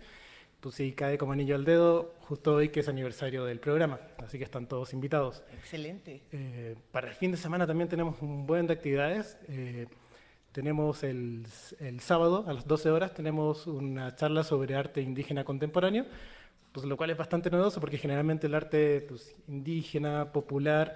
Se, es, considera, se considera artesanía. O que se canceló o se, se congeló en el siglo XVI y ya. Sí, se, acabó, se, ¿no? es muy, se considera algo muy, muy tradicional. Entonces ahora vamos a ver como nuevas perspe perspectivas, que es un arte que está en constante construcción. Esto es el sábado a las 12 horas y va a participar el artista indígena contemporáneo de Estados Unidos, Jamison Chance. Eh, también ese mismo día, a las 12 horas también, pero para los amantes de la literatura tenemos una clase magistral de crónica a cargo de Ignacio Rodríguez, que es director de la, del semanario MX. Eh, esta es una clase magistral que está en el marco de un concurso de crónica que tenemos que se llama La Crónica como Antídoto, que ya está a punto de cerrar el 19 de agosto y pues, si quieren consultar las bases pueden visitar nuestra página web específicamente en www.tlatelolco.unam.mx, diagonal actividades, ahí está la convocatoria para todos los que les gusta escribir. Seguramente a la gente que escucha este programa le gusta mucho escribir y la literatura. Y pues el domingo tenemos a las 12 horas también eh, un concierto parte de nuestro ciclo La Música al Mediodía. Se va a presentar el cuarteto Carlos Chávez y va a tener a Morgan Simansky de solista invitado. Esto también es entrada libre. Bueno, y más allá de todo este como pack de actividades de fin de semana, pues también los invitamos a conocer nuestros museos. Tenemos dos exposiciones actualmente temporales que son nuevas. Una se llama eh, El Circo del Poder, que son caricaturas uh -huh. de Darío Castillejos, eh, una persona que ha ganado el Premio Nacional de Periodismo, me parece que en dos oportunidades, si no me, si no me equivoco. Él puso caricaturas, hablan mucho sobre pues, temáticas que afectan al México actual, de corrupción, violencia, narcotráfico, pero pues verlas de otra forma también como ayuda también a un poco como a, un poco sobrepasar este tipo de, temáticas que afectan al país. Y otra de las nuevas exposiciones que tenemos es El viaje de los objetos, que es una exposición que, está, que es de artesanía popular, que eh, son un montón de objetos. Son, como... son los que se juntaron cuando la, cuando la Olimpiada en México, ¿no? en Sí. el 68. Así mismo, y, y por eso está, pues, está interesante, porque aprovechando que están las Olimpiadas, pues los invitamos a conocer esta exposición que reúne objetos que se presentaron esta- en estas Olimpiadas Culturales del 68. Son objetos que desde el 68 nunca se habían vuelto a reunir en una exposición, estaban acá resguardados por la UNAM, ahora están en exhibición al público, son, pertenecen a 41 países. Y realmente también es como una buena forma de considerar la cultura, los museos, como una forma de viajar, porque pues, realmente está cañón, yo creo, conocer 41 países. Y aquí ustedes a través de esta exposición pueden tener como un vistazo, una probadita de lo que es eh, el arte en otros lugares del mundo. Re- recuperar el museo con, con su vocación primaria, que era la de gabinete de curiosidades o de maravillas, que era es- esos lugares mágicos en donde se juntaban todas las cosas desconocidas por las sociedades ah, en las que se vivía y que hacían que se ensanchara la cabeza y el mundo. Yo creo que esta vocación la recupera muy bien el Centro Cultural Universitario Tlatelolco y, y justo con esta exposición, el viaje. A mí me emociona mucho de repente saber que un objeto ah, que está ahí fue hecho en Burundi en el año 1979 este, y, y pensar en que no es solamente el objeto, sino ah, justo ese viaje que ha hecho y todo lo que contiene, porque contiene una carga, una carga importantísima de cultura, sin lugar a dudas. Sin lugar a dudas, muchísimas gracias Pablo Aburto por hablar esta mañana con nosotros. Hacemos la invitación a que visiten primero el portal eh, que ya nos has mencionado y que ya compartimos en redes sociales. También están en Twitter como CCU Tlatelolco. Y bueno, hay que, hay que ir al Centro Cultural Universitario Tlatelolco. Muestra de cine, conciertos, talleres, exposiciones. Ya en otra ocasión hablaremos de lo que está haciendo la UBA, la Unidad de Vinculación Artística. Son La, cole- tantas la colección cosas. Stavenhagen, que está ahí, Hay es tantísimo, impresionante. Es impresionante, tanto que ver. Muchísimas gracias por hablar esta mañana con nosotros, Pablo. Los- muchas gracias a ustedes y los invito a que visiten nuestra página, repito, www.tlatelolco.unam.mx. Otra vez y más despacio. Sí, es que, es que mire, soy, tengo, soy chileno y mi acento a veces causa, causa otra vez más despacio, pu. www.tlatelolco.unam.mx. Gracias, Pablo. Millones de gracias. Un aplauso al Centro Cultural Universitario de Tlatelolco y a Pablo Pérez. Gracias,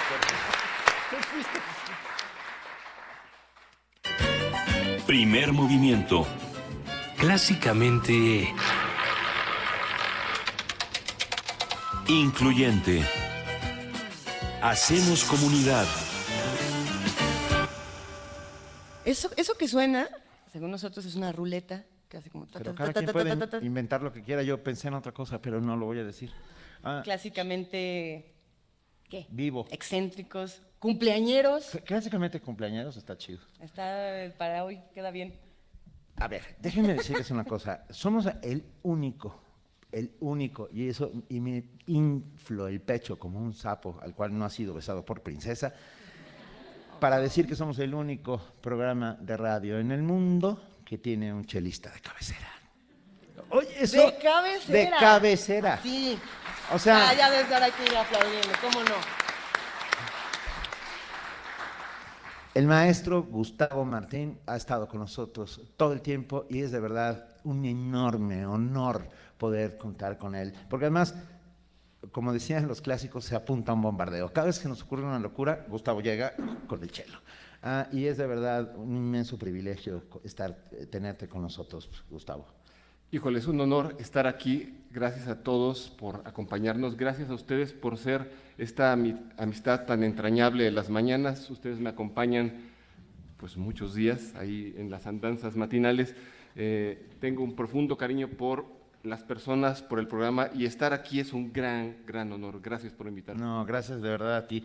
Y, y bueno, vamos, vamos, Vamos calentando con Vamos música. calentando motores con este muchacho que yo estoy seguro que va a ser un éxito. Se llama Johann Sebastian Bach y Va a pegar, ¿no? va a Sí, pegar, va a pegar. sin Sí, duda. sí, sí.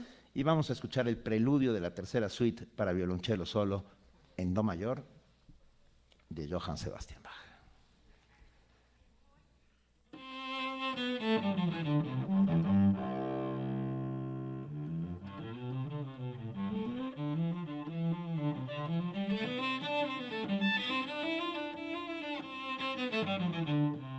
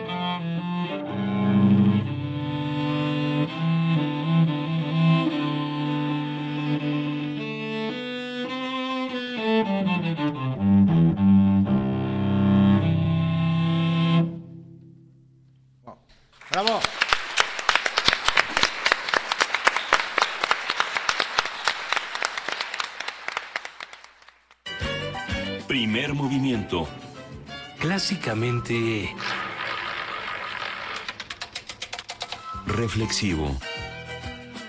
Hacemos comunidad. Nota nacional. En julio pasado, el INEGI declaró que el ingreso en los hogares ricos superaba 20 veces al de los pobres, pero que el ingreso de los sectores más pobres había crecido.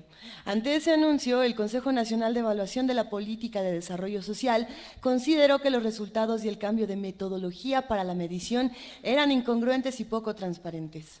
En consecuencia, los cambios para la elaboración del módulo de condiciones socioeconómicas 2015 realizado por el INEGI provocaron el rechazo de más de 150 expertos en diversas áreas del conocimiento y algunos que no lo somos. Los especialistas firmaron una carta dirigida al Coneval y al INEGI manifestando su preocupación por las consecuencias que dichos cambios tienen sobre la comparabilidad histórica de los datos y su confiabilidad de uso en el futuro.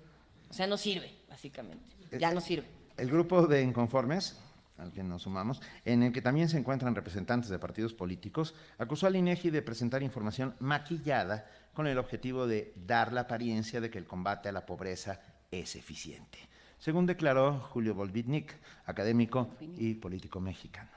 Hoy vamos a hacer un análisis de los ingresos ante la medición del INEGI y ahora, va, a ver, esta es la primera persona que nos acompañó en primer movimiento, nuestro economista también de cabecera, el queridísimo primo Frank, mejor conocido como Francisco Rodríguez, economista, miembro del Consejo Editorial del Observatorio Económico de la Universidad Autónoma Metropolitana, Unidad Azcapotzalco. Francisco, Rodríguez, buenos días. ¿Cómo ¿Qué tal? Buenos días. Eh, felicidades por el segundo aniversario. Juana Inés, Luisa Benito, un placer siempre estar aquí. Y Tú estuviste la primera vez. Así es. Fue nuestro primer invitado. De todos los tiempos. Metiendo terror desde 2014, asustándonos y diciéndonos que ya mejor compremos setes y ya se va a acabar el mundo. Así es. Bueno, pues me da mucho gusto estar acá y y no sé, sentirme un poco mal porque hablar del ingreso en medio de una celebración este, no pareciera lo más conveniente, pero bueno, eh, hablemos de ingreso. Hablamos de todo. Estoy viendo tus notas y, y, ahora entiendo lo de la economía. O sea, entiendo por qué no entiendo, eso es lo que quiero decir. A ver, Francisco, ¿por dónde empezamos?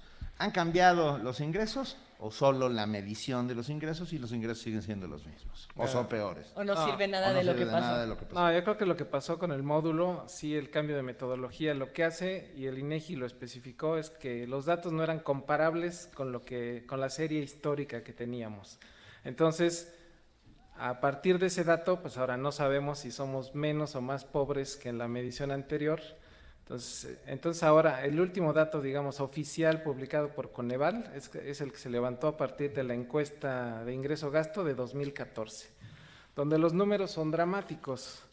55.3 millones de pobres, 11.4 de ellos en pobreza extrema, 28 millones de personas con carencia por acceso a la alimentación, 12 millones de personas en inseguridad alimentaria severa. Y además, con la medición de 2014, si uno revisa la serie histórica, digamos comparable desde 92, el ingreso sigue siendo prácticamente el mismo. O sea, en 22 años no pasó nada con el ingreso, o sea, sigue siendo el mismo. Hubo dos momentos donde parecía que iba a mejorar, se atravesaron las crisis de 95 y después la de 2009, y ahí las caídas casi de 30% del ingreso en esos dos años. Y hoy, hoy le sumamos los aumentos a la gasolina, a la luz, por lo tanto el ingreso sigue, sigue como gorda en tobogán. Así bajando, bajando, bajando hacia el fondo del... nada contra las gordas, es solamente una metáfora.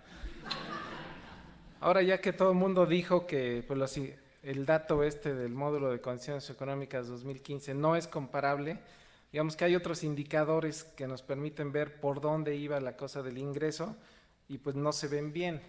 Por ejemplo, eh, la encuesta nacional de ocupación y empleo que realiza el INEGI, que publica datos trimestralmente, si comparamos lo que pasó en el primer trimestre de este año contra el primer trimestre del 14, el ingreso en términos reales de las personas se redujo casi 2%. Entonces, ahí se suena contradictorio con lo que nos reporta este módulo, que aunque dicen que no es comparable, pero si lo comparáramos con los ingresos anteriores, son aumentos del 30% en el decil más pobre, ¿no? Entonces, sí, yo creo que por ahí Jonathan Heath, un economista coyunturista famosón que escribe en varios medios y también da clases en la UAM, decía que somos un país más pobre, pero porque tenemos estadísticas en las que ahora menos creemos. O sea, ¿no? sí. no solo la pobreza de las personas, sino la pobreza de las instituciones. ¿Qué pasó con esas estadísticas? ¿En qué momento se nos desbarrancó el INEGI? Pues yo creo que fue a partir de- del levantamiento del año pasado, porque no le avisó a nadie el cambio de metodología. En un primer momento, de hecho, en el, ma- si uno revisa el manual del entrevistador del INEGI, el manual sigue diciendo que la estadística es comparable. Y en la publicación de hace unos días, pues dicen estas estadísticas no son comparables. Y la verdad no son comparables porque capacitaron a los entrevistadores para que en los hogares que tuvieran ingresos, también hay un término que utilizó el director del INEGI, sospechosamente bajos. No sabemos eso qué es, si son 500 pesos al mes, 1000, 2000, 3000. Sospechosamente bajos, así Así es, dice. ese fue el Se lo han de textual- estar inventando, es lo que- Textual dijo. ¿Ese es el adverbio? Donde, detectamos ingresos sospechosamente bajos, le dijimos al entrevistador. Ya se hubiera caído muerto, no me esté molestando, ¿o qué? Sospechosamente bajos en los panteones están los ingresos. Ajá. ¿No? ¿En todo el país? Ese fue el término. Y entonces, donde las personas reportaban ese ingreso sospechosamente bajo, había que regresar a preguntar y decirle, pero a ver, pero a usted seguro le llegan apoyos del gobierno, entonces mire, vamos a, vamos a cuantificar todo lo que estamos haciendo. Ándele, y cuando uno se ve, ayuda vendiendo por catálogo, ándele. algo así. Algo le sale, no me digan. Y en esos datos, cuando uno revisa los datos de este módulo, el, el ingreso por transferencias, que serían estos ingresos extra del gobierno, en total aumentaron casi 50%. Entonces yo creo que ahí está ese aumento artificial que se está viendo. Hablando con otros eh, especialistas y leyendo otros artículos, me llamaba muchísimo la atención el tema de los municipios. Es decir, que esta, esta medición afectaba de diferentes maneras eh, espacios, pero que en la parte municipal era donde no iba a haber una manera de recuperarse de, de esta mala medición, debido a que los programas de apoyo a las políticas públicas dependen completamente de esta medición, sobre todo los de 2015, que son las que se hacen. Entonces, no, no va a haber cómo, cómo regresar de ahí. ¿O hay cómo regresar de ahí, Francisco? Eh, pues ahorita pareciera que no, inclusive Coneval ya dijo que no va a publicar datos de pobreza municipal porque hasta que se revise este levantamiento que se hizo. La ley de desarrollo social dice que la pobreza se tiene que medir en nacional y estatal cada dos años y la municipal cada cinco. Entonces, ahora este módulo está orientado a medir esa pobreza municipal. Y ya Coneval dijo que no va a publicar datos de pobreza hasta que se ya hay- como un acuerdo entre INEGI y Coneval de, de un grupo técnico que revise esto, pero a mí en lo particular me causa mucho ruido porque no, o sea, el hecho de que le dijeras al entrevistador que actuara de manera diferente cuando detectara ingresos bajos, pues eso estadísticamente yo creo que es imposible de arreglar. O sea, cuando las cuentas nacionales se revisan y que se cambie el año base y todo eso, bueno, estadísticamente se puede hacer eso, pero ¿cómo hago estadísticamente, cómo reflejo el hecho de que el entrevistador le estuvo insistiendo más a la persona para que reportara el ingreso? Eso se ve muy difícil. ¿Me puede enseñar su cartera? Exacto. Entonces, Es, como, perdón, pero es que la economía no es una ciencia exacta desde mi humilde punto de vista. Desde el Y- mío también. y- ok, me. Pero al despejar incógnitas, eh, uno sabe los valores a, a los que se refiere y en este caso no, hay Lo que pasa marcos. es que Así o sea, es. cuando, cuando lo tomas como un examen a ver si te quedas otros seis años o no, entonces no te importa medir pobres, te importa que no haya. Entonces vas a, vas a mover la rayita tanto como se pueda para que ya no haya pobres. Así es, pero además estamos en un momento eh, de particular interés porque la próxima semana el INEGI empieza a levantar la encuesta ingreso-gasto 2016, con la que se van a dar a conocer datos de pobreza en julio del próximo año. Entonces, si el INEGI va a usar a los mismos entrevistadores que utilizó para el módulo de condiciones sociales del año pasado, pues ni modo que ahora los descapacite no le y puedes para echar la- que no vayan a preguntar Pero eso. a ver, Pancho, no le puedes echar la culpa a los entrevistadores, sino al creador de la encuesta que es- Claro. se hace, pues, ¿no? Eh, digamos que la encuesta sigue siendo la misma, bueno, con algunas pequeñas variaciones. Lo que cambió fue la instrucción precisa sobre esos ingresos sospechosamente bajos. Pero, ah, perdón, esta encuesta ingreso-gasto 2016 ¿tiene algo que ver con los municipios o no va a tocar ni siquiera ese tema? No tiene O sea, no- representación a nivel municipal, de hecho solo tiene nacional y separa en rural y urbano, pero y O sea, alguno- solo va a estropear otro lado de la medición. El, el Exacto. que ya está estropeado se va a quedar ahí. Sí, Va- ok. pero seguramente cuando se den a conocer los datos en 2017 de pobreza, con este antecedente malo del módulo 2015, pues también, o sea, a ver quién cree esos datos de pobreza. ¿Y eso cómo afecta programas y, y subsidios y demás? Pues digo, las políticas públicas o gran parte de las políticas públicas necesitan información precisa y confiable Ujú. para decir dónde tengo que atacar. Inclusive lo que Luisa comentaba hace un momento de lo, de lo municipal es que las participaciones a los municipios se calculan con base en índices de pobreza, o sea, para tratar de incidir donde más pobreza hay.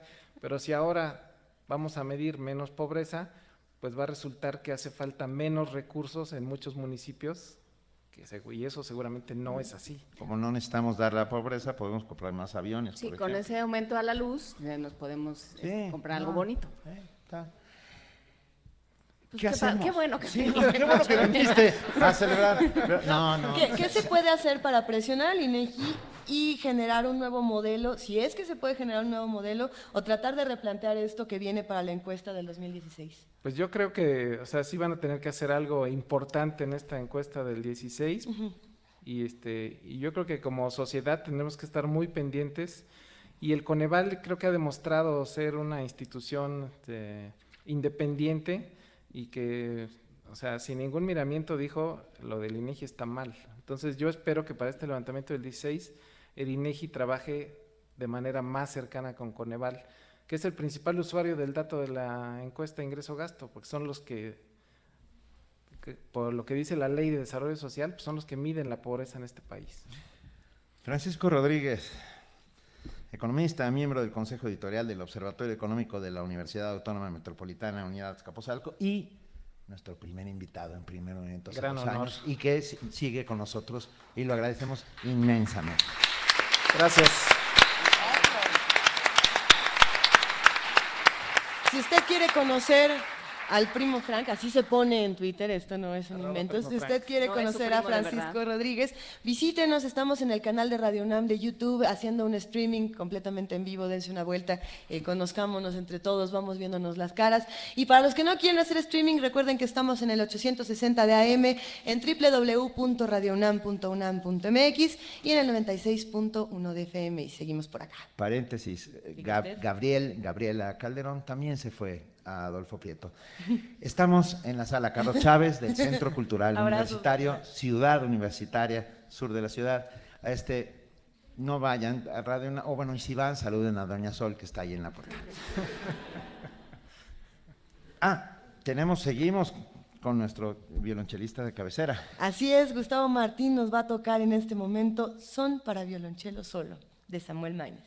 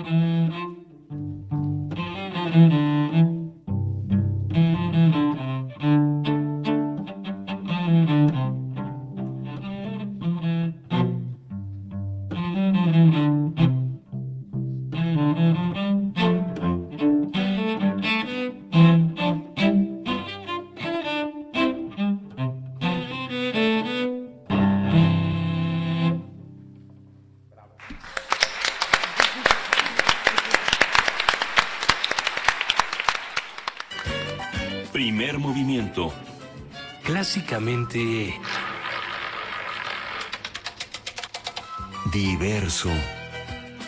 Hacemos comunidad.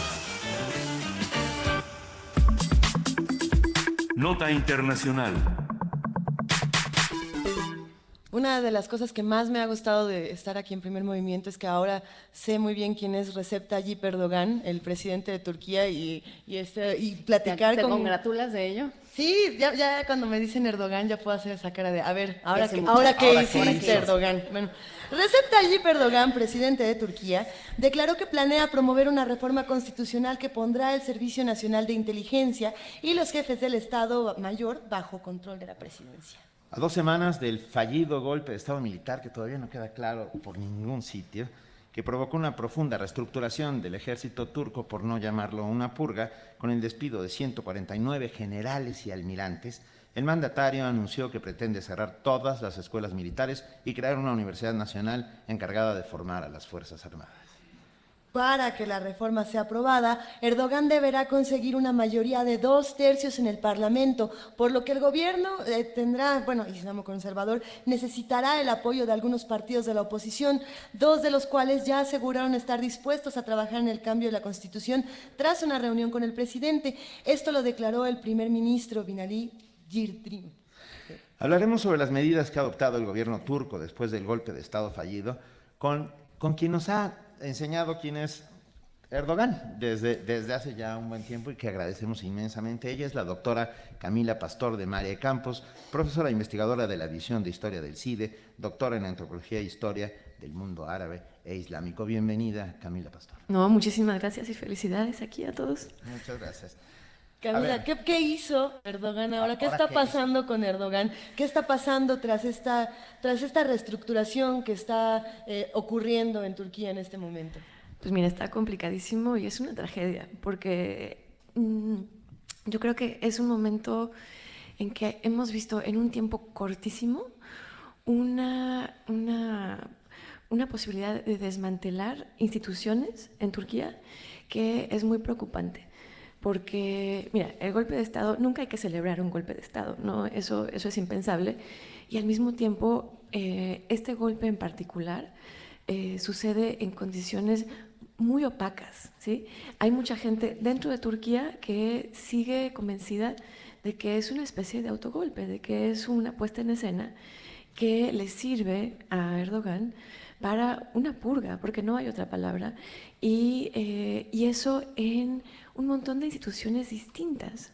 Y eso es preocupante porque eso implica la de, el, el, desmantelamiento de un, un, país en la región que tenía instituciones particularmente fuertes y una tradición muy importante y muy estabilizadora de eh, justamente, ahora sí que eh, jugar por las reglas, ¿no? Uh -huh. A pesar de que tenga también una tradición de golpes de Estado, como lo habíamos comentado, ¿no? Eh, y algo que, que, es importantísimo también en este proceso de reconfiguración regional que estamos viendo desde 2011 es que eh, en Turquía eh, los militares, como en mucha de la región, de hecho, habían jugado este papel un poco de garantes de la secularidad mm, y eso eh, era problemático, ¿sí? Porque implicaba cierta violencia, es decir, los militares no tienen por qué intervenir en, en, en gobiernos eh, electos, ¿no? Uh -huh. Pero eh, al mismo tiempo, eh, lo que estamos viendo aquí, quizás por primera vez en la región, es un Estado con una tradición secular desde principios del siglo XX, o sea, con 100 años de Estado institucional secular, que de pronto se desmorona, si quieren, en una en una lucha, en un, en un, conflicto entre dos visiones islamistas, ¿sí? Porque Erdogan lo que hace, él trae esta, esta propuesta desde 2000, 2001, este, de un partido eh, que gira al, al, islamismo y a quien acusa y quien de alguna manera en sus ojos legitima este desmantelamiento institucional es Fethullah Gulen, el, el movimiento Hizmet, que es otra variante del islamismo, ¿no? Entonces, por primera vez, y, y es un signo de los tiempos, y es, y es, a mis ojos, este, pues nos habla justo de, de, de cómo se han reducido las opciones, ¿no? Eh, no nada más en la región, sino globalmente yo creo, lo que tenemos no es un enfrentamiento entre el proyecto secular de, los militares uh -huh. y una variante del islamismo, sino una, un, un, pleito interno, ¿no? Uh -huh. Dentro de una visión que ya en todos lados pasa por, por la religión para configurar lo político. ¿Y dónde cabe, bueno, dónde cabe Erdogan en esto? ¿Y dónde cabe este otro personaje que han sacado, eh, Fethullah Gulen, que es una especie de clérigo que está en la mitad de las montañas, en la mitad de los Poconos, sí. en Pensilvania, en Estados Unidos, y que se supone que desde ahí, ¿no? El, eso, ese es el rumor que corre, desde ahí orquestó el, el, golpe de Estado. ¿no? ¿Dónde caben estas dos figuras? Camila? Mira, eran aliados, uh -huh. eran importantísimamente, estaban de acuerdo. Por eso les digo que las opciones se reducen. ¿no? Eh, y lo que pasa es que a lo largo de la última década, ¿no? Eh, Gülen lo que, lo, que, lo que ha liderado, lo que ha eh, gestado, es este movimiento Hizmet, que quiere decir servicio, uh -huh. que es un movimiento un poco utópico, si quieren, aunque eh, aliado del mundo de los negocios, por ejemplo, con muchísimos recursos, que se ha concentrado en, en generar una especie de, de, red global de educación, ¿okay? eh, argumentando que, que, el Islam debe ser moderno, que uh -huh. el Islam debe, debe dialogar con eh, la ciencia, con eh, otras tradiciones religiosas y eh, que eso debe ser el compás moral para un, una nueva sociedad turca y una nueva sociedad eh, musulmana global. ¿sí? Uh -huh. este, y eh, lo que pasa es que eh, el movimiento creció muchísimo, fue muy bien, muy bien recibido en muchos sectores y en muchos países. Está muy extendido. Si uno busca Hizmet en Google, aparece en millones de lugares. Sí, es fuertísimo en Asia, en África, en América Latina, en México uh -huh. hay una escuela Golan. Eh, hay uni había universidades, porque ahora lo que está haciendo Erdogan, entre otras cosas, lo primero que hizo fue su, sus arrestos eh, a, a, a, militares y a jueces. Lo veíamos ya muy temprano, ¿no? Que es tremendo porque es saquemos del sistema de justicia a cualquier voz de oposición, uh -huh. ¿sí? Pero después se siguió con los académicos, ¿sí? Y ha cerrado más de mil instituciones educativas dentro de Turquía y ha destituido de sus cargos a todos los rectores universitarios, uh -huh. sustituyéndolos por gente que él selecciona. Es decir, Erdogan se ha convertido, ¿sí? En la cabeza de todo el aparato educativo turco. Y ahora le exige a todos los espacios que tienen una presencia importante de universidades y escuelas Gulen que las cierre. Entonces meten aprietos a Afganistán, a Pakistán, a estos espacios donde el sistema educativo es frágil, ¿sí? E, es escaso, y donde esas escuelas juegan un papel fundamental. Y bueno, o sea, es, es, es una especie de... de hay una caricatura reciente circuló eh, que, el, el nuevo Estado turco que te presenta una, una mesa de, de, de, asesores y directivos y, y todos son eh, Erdogan, ¿no? Pues claro. Eh, Oye, ¿sabes a qué me sí. suena? Me suena al golpe de Estado del golpe de Estado. Uh, yo tengo la sensación... Y hay cosas preocupantísimas. Uno de ellos es que, es que es la primera vez que estoy del lado de los militares en cualquier parte del mundo. O sea, que defienden el Estado secular, por un lado, ¿no? Y, y a la... Se habla de un autogolpe. Eh, ¿Qué tal qué, esas versiones que corren? ¿Cómo podemos calificarlas? Pues a, juzgar, a, juzgar por los resultados, casi uno se lo cree, ¿no? Sí, bueno. Pero Camila, ¿qué opinas? Pues mira, es bien complicado porque sabemos poco. O sea, lo que sabemos son eh, estas especies de, de no sé, de, de, de, relámpagos que alumbran un panorama trágico, ¿no? Y se puede seguir a través de eh, la prensa internacional, a, través de la prensa regional, Al Jazeera en inglés, es una fuente importantísima, a través de redes sociales, ¿sí? Y a mí lo que me preocupa es que redes sociales siguen en esta ambigüedad, ¿no? O sea, de, de no saber qué pasó, no saber cómo definirlo. Ya han habido marchas que están en contra de tanto el golpe como la reacción de Erdogan al golpe, y eso es ser muy valiente en un contexto en el que ya van 50.000 detenidos. ¿sí? Entonces, hay obviamente una sociedad civil turca que está movilizándose, que es sumamente valiente, que es sumamente crítica, y al mismo tiempo, por ejemplo, de Al Jazeera han desaparecido las coberturas críticas. Así es. Todo lo que ves ahorita se está reproduciendo opinión de gente de Erdogan y eso es preocupante porque eso quiere decir que el amordazamiento que está llevando a cabo es eficaz y que, eh, y que entonces mm, ahora sí que la construcción de un futuro posible dentro de Turquía en los próximos 10 años, porque además nada más hizo esta, estas purgas en todas las instituciones, en, en, términos de los académicos, por ejemplo, que es la gente a la que yo sigo en redes sociales porque son mis contactos, mis colegas, este, y mis amigos, ¿no? Em, el silencio es terrible y eh, incluso ah, hizo, hubo un requerimiento de que aquellos que habían salido de Turquía porque en este último año habían sido perseguidos, se habían encontrado una, una, plaza como profesor visitante fuera, una, un espacio, un momento de respiro, estaban obligados a volver a Turquía. Entonces, eso es terrible porque, como les digo, es un amordazamiento que, que, que, no, que, no deja muchas opciones sobre el tablero. A, mí me, gustaría preguntarte, Camila, de entrada, siempre que pasan estas cosas, por ejemplo, lo de Al Jazeera en, los días recientes, me recuerda mucho lo que está ocurriendo con Telesur en Latinoamérica, pero eso será algo que podríamos platicar en otra ocasión porque podríamos quedarnos una hora eh, enojándonos más aquí. Pero me pregunto, ¿cuánto tiempo le queda a Erdogan y cuánto tiempo después? Con esta lógica se va a quedar el sol en Turquía. Pero, por siempre, ¿no? Pero después de eso, ¿cuánto tiempo le va a costar a Turquía recuperar todo lo que se ha perdido, sobre todo en términos de instituciones y en la parte académica. Y tomando en cuenta su posición geopolítica, que ese es otro asunto. Que claro, ese es el otro asunto porque al final, em, de alguna manera, lo que es... Mira, por un lado, Erdogan tiene el apoyo de más o menos la mitad de la población turca.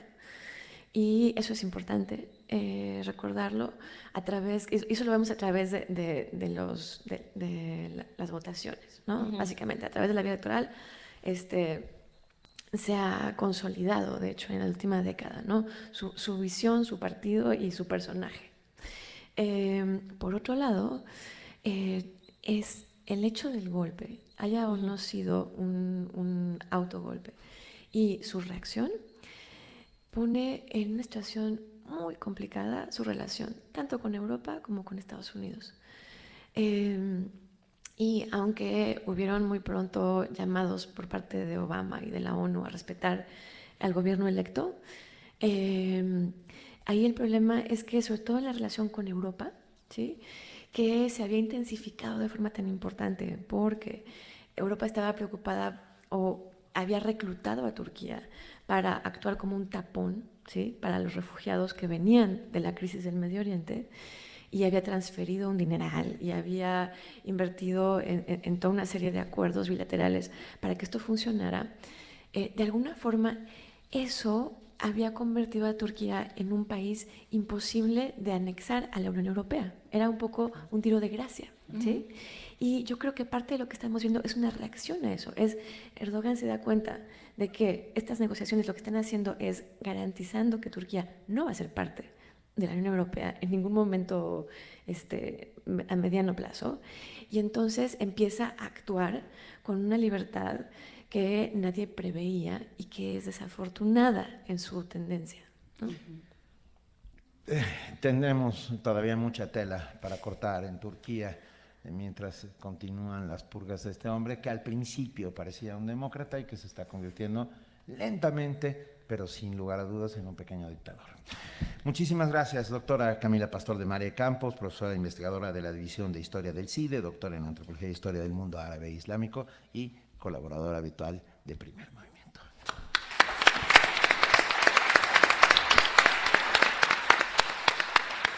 Nosotros seguimos aquí en la sala Carlos Chávez, estamos muy contentos porque está con nosotros Gustavo Martín, quien por cierto se trajo sus discos de canto de estío. Ahorita vamos a platicar de cómo los vamos a regalar para los que Ah, están pensé aquí que lo en la estaban sala. vendiendo. No, no, se Ah. trajo unos discos Gustavo. Pero Gustavo, antes de, de- de continuar con música, por favor cuéntanos quién es Samuel Maines. Samuel Maines es un colega violonchelista mexicano que además ejerce la composición. Eh, algunos músicos tenemos estas dos locuras, ¿no? La de producir sonidos y la de tenerlos aquí en la cabeza y, y tratarlos de pasar a papel. A mí me pasa también eso. Y eh, ha tenido a bien realizar piezas eh, que tienen este perfil eh, pues más ligero, más eh, cargado de lo popular.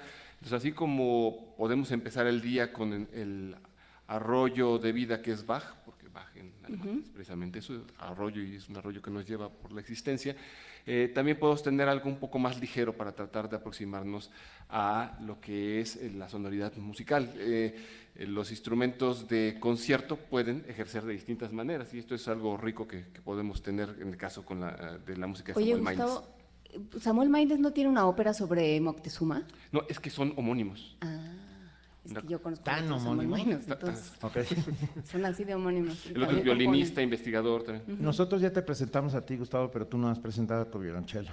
Aparte de que es una cuestión importante, porque es, mi violonchelo es tocayo de nuestra jefa de información. Eh, este es un violonchelo eh, que se llama Inés, fue construido por eh, una laudera mexicana que radica desde hace mucho tiempo en Canadá, Itzel Ávila. Fue eh, compues- eh, compuesto, fue construido en el año de 2011 y eh, pues es mi fiel compañera musical. Va, ah, después de esta pieza que interpretará Gustavo Martín con su violonchelo, lo, lo vamos a despedir, pero como son los tiempos de la radio y cómo funciona, no vamos a poder hacerlo, entonces lo hacemos ahora. Y te agradecemos inmensamente siempre tu presencia con nosotros, eh, la tuya y de la de Inés. ¿eh? De Gracias. verdad, mil Y la de los discos también. Y la de los discos que ahora, ahora daremos. ¿Qué vamos a oír, Luisa Iglesias? Vamos a escuchar Danzón para violonchelo solo. Muchísimas gracias, Gustavo Martín. Gra- gracias a ustedes y no más quisiera cerrar. El día que recibí la invitación fue un gran abrazo y espero seguir abrazados por ustedes, escuchándolos muchos años más. Siempre. Claro que sí. Te queremos, Gustavo.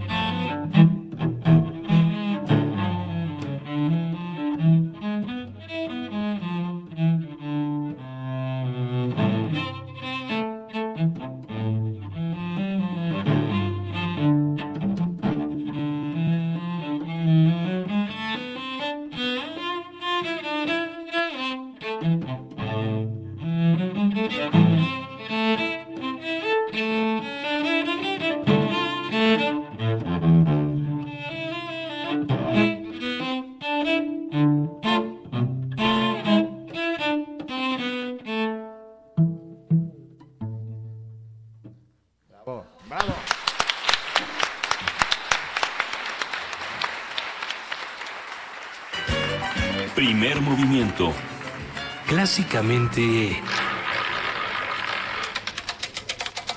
Diverso. Hacemos comunidad. Hacemos comunidad. De eso se trata. Estamos aquí a las 8 de la mañana con 54 minutos en la sala Carlos Chávez y también en, en Radio UNAM en primer movimiento en el 96.1 de FM, en el 860 de AM y en www.radiounam.unam.mx, pero además, pero además, estamos en el canal de Radio UNAM de YouTube donde nos pueden ver ah, ah, estando aquí. Digo, si se atreven a vernos, pero se- será un placer. También está por aquí entre nosotros otra de nuestras radioescuchas desde el principio, Claudia Guerrero. Claudia Guerrero y Laura Cueva. Ah, ¿qué hubo, Claudia? Hola. ¿De dónde vienen esas fotos que están subiendo a ¿De ahí? Twitter de este lado? ¿Y ahí? Está subiendo a Twitter un montón de fotos y poniendo comentarios francamente ofensivos. ¿Qué? ¿Cómo que qué? Dicen- No, hombre. Sí, cuando empieza el corte informativo, los locutores huyen, no huimos. Tenemos necesidades fisiológicas como todos los seres humanos. ¿Qué, qué, qué radio escuchas eh, podemos aquí ¿A quién más? saludarles A ver, porque hay, muchos Laura que util- Cuesta por aquí también. Laura Cueco, que Ya nos mandó los- esta, estas joyas que tenemos aquí con sus alumnos de la secundaria. Tania Mafalda. De la secundaria 139 son turno matutino. Juan Martínez Juárez estaba por aquí también, ¿no? Y- Estaba. O solo Y hay algunos que tienen yo. seudónimos en el Twitter y que, y que nos encantan, pero a ver, es el momento de que den la cara. Ay, ay, porque nosotros la damos todos los días. Mira, por aquí también tenemos a nuestro poeta de ocasiones anteriores. Claro. David, David Roura. Roura. ¿Cómo no, David? David, ¿vas a leer? ¿Hoy, hoy vas a leer? ¿Quién sabe? ¿Quién? Está- Vamos a ver estamos- qué pasó con la ya tenemos rifa. aquí la- la- los resultados de la rifa. Van a ser Cristóbal López Yáñez, Tabata Michelle, que va a leer algo de Efraín Huerta. Muchísimas gracias. Y Mayra Elizondo. Mayra Elizondo, ¿dónde está Mayra Elizondo? Hola, Mayra. Mayra, gracias Mayra. por escribirnos siempre. Diogenito, ¿estás aquí? Todavía no. Dijo que no podía venir. Pero ¿sabe Pero quién sí está- está aquí? Está, Está mi mamá que acaba de llegar. Hola, mamá. Hola, ma- hola, ma de Juan. Inés. También está uno de nuestros que- queridos analistas, está Erubiel Tirado aquí con nosotros, a quien le mandamos un inmenso abrazo. Erubiel Tirado está. ¿Cómo estás. Erubiel? ¿Qué hubo? Yo- Un gustazo. Gracias a todos los que nos están acompañando. Eh, un aplauso para todos ustedes que, Muchas están gracias. aquí, que son los que han hecho el programa con nosotros. Sigue entrando gente. Nuria Gómez. Nuria Gómez. Nuria Gómez. Que vino, no Nuria. solo vino, sino nos trajo gomitas. Ya llegó también la delegación de Universum. Ah, esta no, La General la de delegación de la Ciencia de la, se hizo la embajada de, de no, la la República. embajada de Amalia. La embajada familia de Amalia. es la familia de Amalia Fernández. Sí, un la abrazo. familia de Amalia Hey, Fernández. Sebas, ¿cómo estás? Qué Mira, tanta- tantos queridos ¿Por qué tan personajes. tarde? Es una Sí. buena hora para llegar. Nuria Gómez es una de las creadoras de Primer Movimiento, de las que nos ha ayudado en beso. tantísimas cosas y ha reconfigurado mi persona entera. Así que Ay, acaba de llegar mi esposa. Imelda Bartorell. Ve nada más. Se, está, está se está chido. poniendo bueno. Todavía hay lugares La hora aquí de en la llegar era a sala. las 8.57, aparentemente. Esta, esta sala se va. México Gráfico también está, arroba por ¿Dónde- la México Gráfico, México. ¿dónde estás? ¿Dónde está México Gráfico? ¿No está o sí está? No. ¿O se está Aquí escondiendo? dice, yo ando por acá. Por acá, por También, en, también en Radio UNAM fue otro de los que fue a Radio Ya, UNAM. ya les contaremos quiénes están por acá. Nosotros vamos a una nota en este momento. En la Facultad de Química se ha desarrollado una película que inhabilita el crecimiento bacteriano y evita la degradación de los objetos que protege. También la patente ya está en trámites, así que si quieren saber más de esto, nuestro compañero Antonio Quijano tiene toda la información. La UNAM inició los trámites para obtener la patente de una película que inhibe el crecimiento bacteriano y previene la degradación química de los sistemas que protege. Su aplicación está dirigida a la industria de los alimentos. Este desarrollo forma parte de la investigación de amplio espectro que encabeza Roep García Arrazola, de la Facultad de Química. El experto busca conocer el factor de riesgo de contaminantes emergentes presentes en aguas subterráneas, la forma de detectarlos, así como la creación de materiales libres de estas sustancias como el bisfenol A, utilizada en la fabricación de plásticos policarbonatos, latas de alimentos o bebidas e incluso biberones. Trabajamos eh, con un colega una síntesis de un polifenol, un material por síntesis enzimática, que en una formulación le estamos aplicando a una lata y se está caracterizando. Inclusive esa, e, esa película ha sido patentada por, por la UNAM, la patentamos hace, con, el equipo del Centro de Innovación y Desarrollo hace un mes, digamos. Entonces estamos ya buscando esa, esa aplicación en lámina, en hojalata, entre más procesados sean los alimentos, mayor es el potencial de migración de un contaminante a través del empaque. Actualmente investiga los efectos en la salud de aquellos elementos contaminantes emergentes como la aspirina, ibuprofeno, diclofenaco y carbamazepina, Trazas de nanogramos de estas sustancias han sido detectadas en cuerpos de agua que son utilizados para el riego de cultivos. Particularmente en México, 90% de las aguas tratadas se utilizan en riego, traen estos contaminantes y los absorben los cultivos. Y en los cultivos, los, los animales de ganado y regresa a nuestra dieta. También explicó que cuando estos patógenos llegan al ADN, inhiben ciertos genes o expresan otros, en un fenómeno conocido como disrupción endocrina, que al parecer está asociado con padecimientos como obesidad, diabetes, autismo o algunos tipos de cáncer. Para Radio UNAM, Antonio Quijano. Primer movimiento. Clásicamente... Universitario. Hacemos comunidad.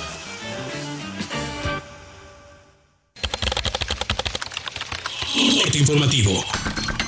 La UNAM. La actividad registrada en el Popocatépetl durante los últimos días, así como la caída de ceniza en la Ciudad de México, son procesos naturales y parte de la normalidad del fenómeno eruptivo del volcán, aseguró Hugo Delgado Granados, jefe del Departamento de Vulcanología del Instituto de Geofísica de la UNAM. Nacional.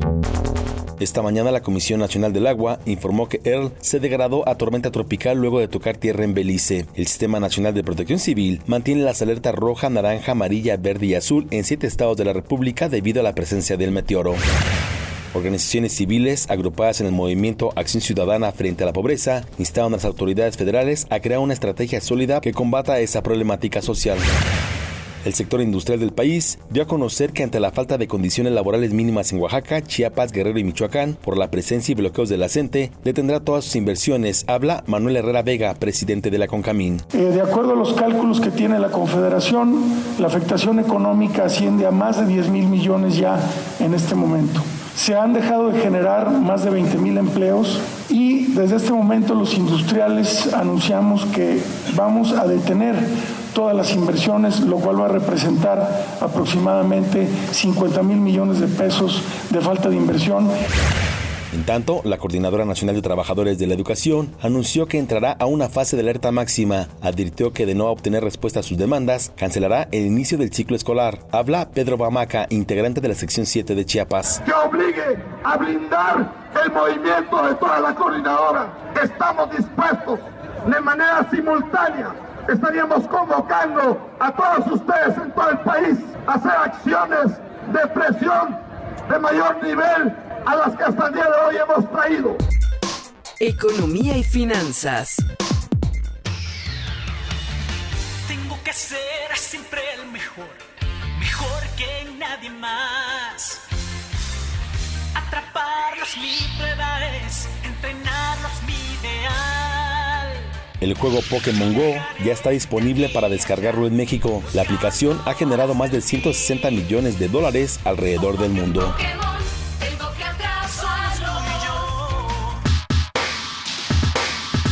Internacional.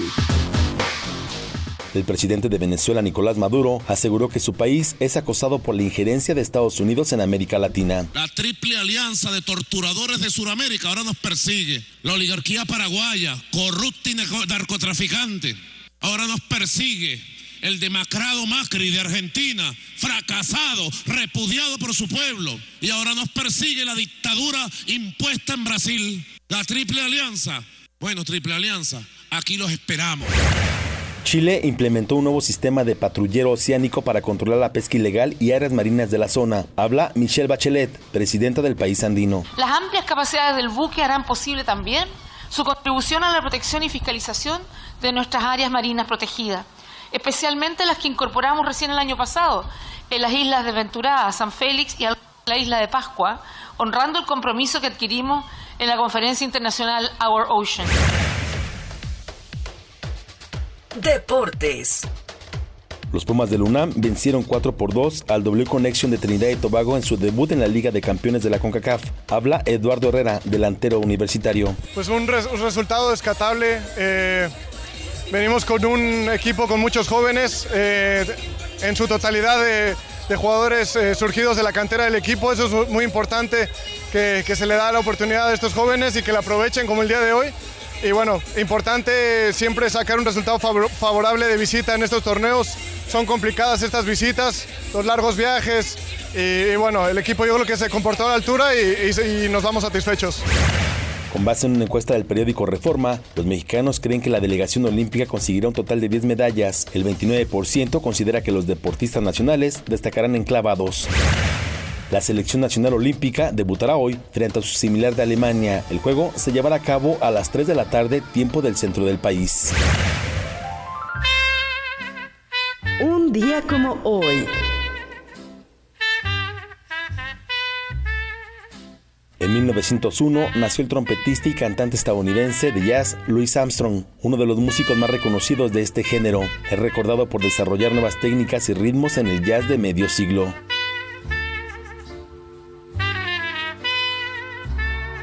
Hasta aquí la información. Buenos días.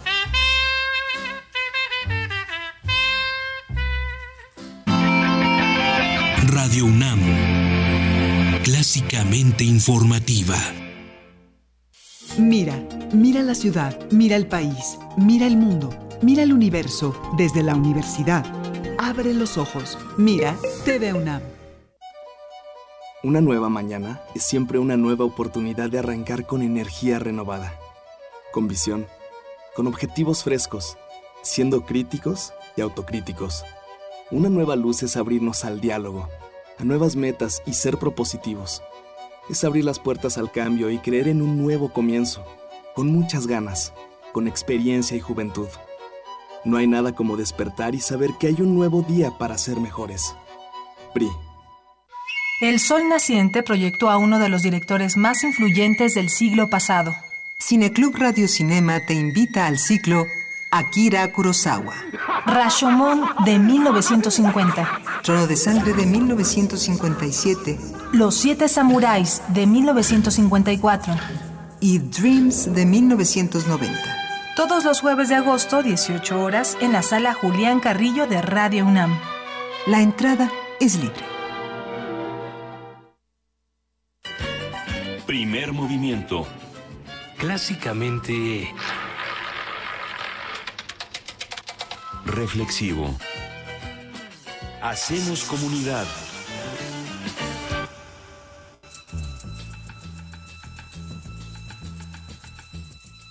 Es hora de poesía necesaria.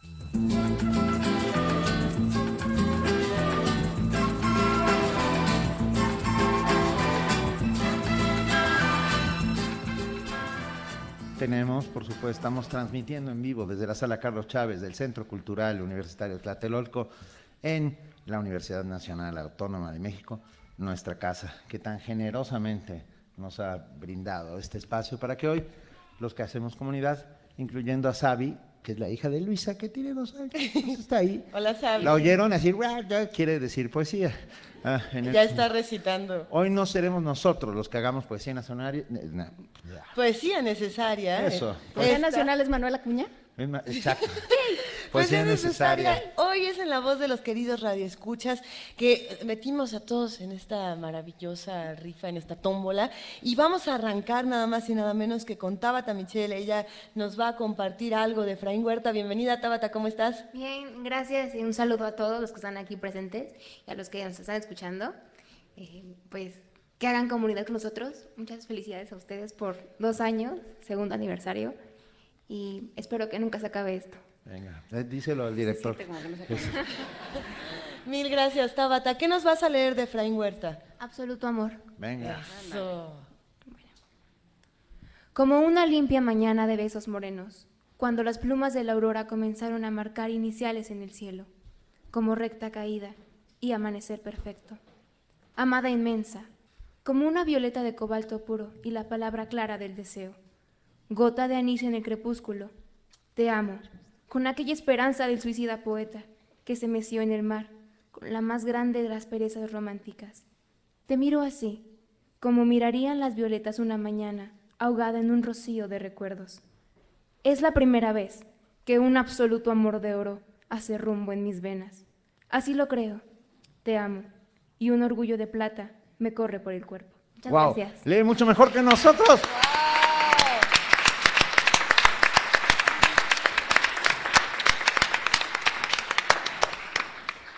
Y ahora tenemos a Mayra Elizondo. Hola Mayra, gracias por estar con mucho nosotros. gusto. ¿Qué nos vas a leer?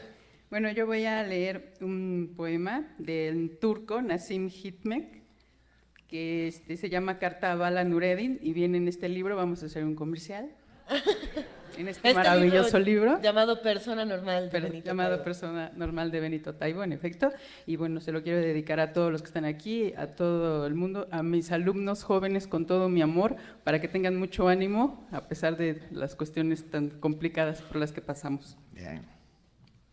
Bueno. Hermano mío, enviadme libros con finales felices, que el avión pueda aterrizar sin novedad, el médico salga sonriente del quirófano, se abran los ojos del niño ciego, se salve el muchacho al que mandan fusilar, vuelvan las criaturas a encontrarse las unas con las otras, y se den fiestas, se celebren bodas, que la sed encuentre al agua, el pan a la libertad. Hermano mío, enviadme libros con finales felices. Esos han de realizarse al fin y al cabo. Venga, bravo, bravo.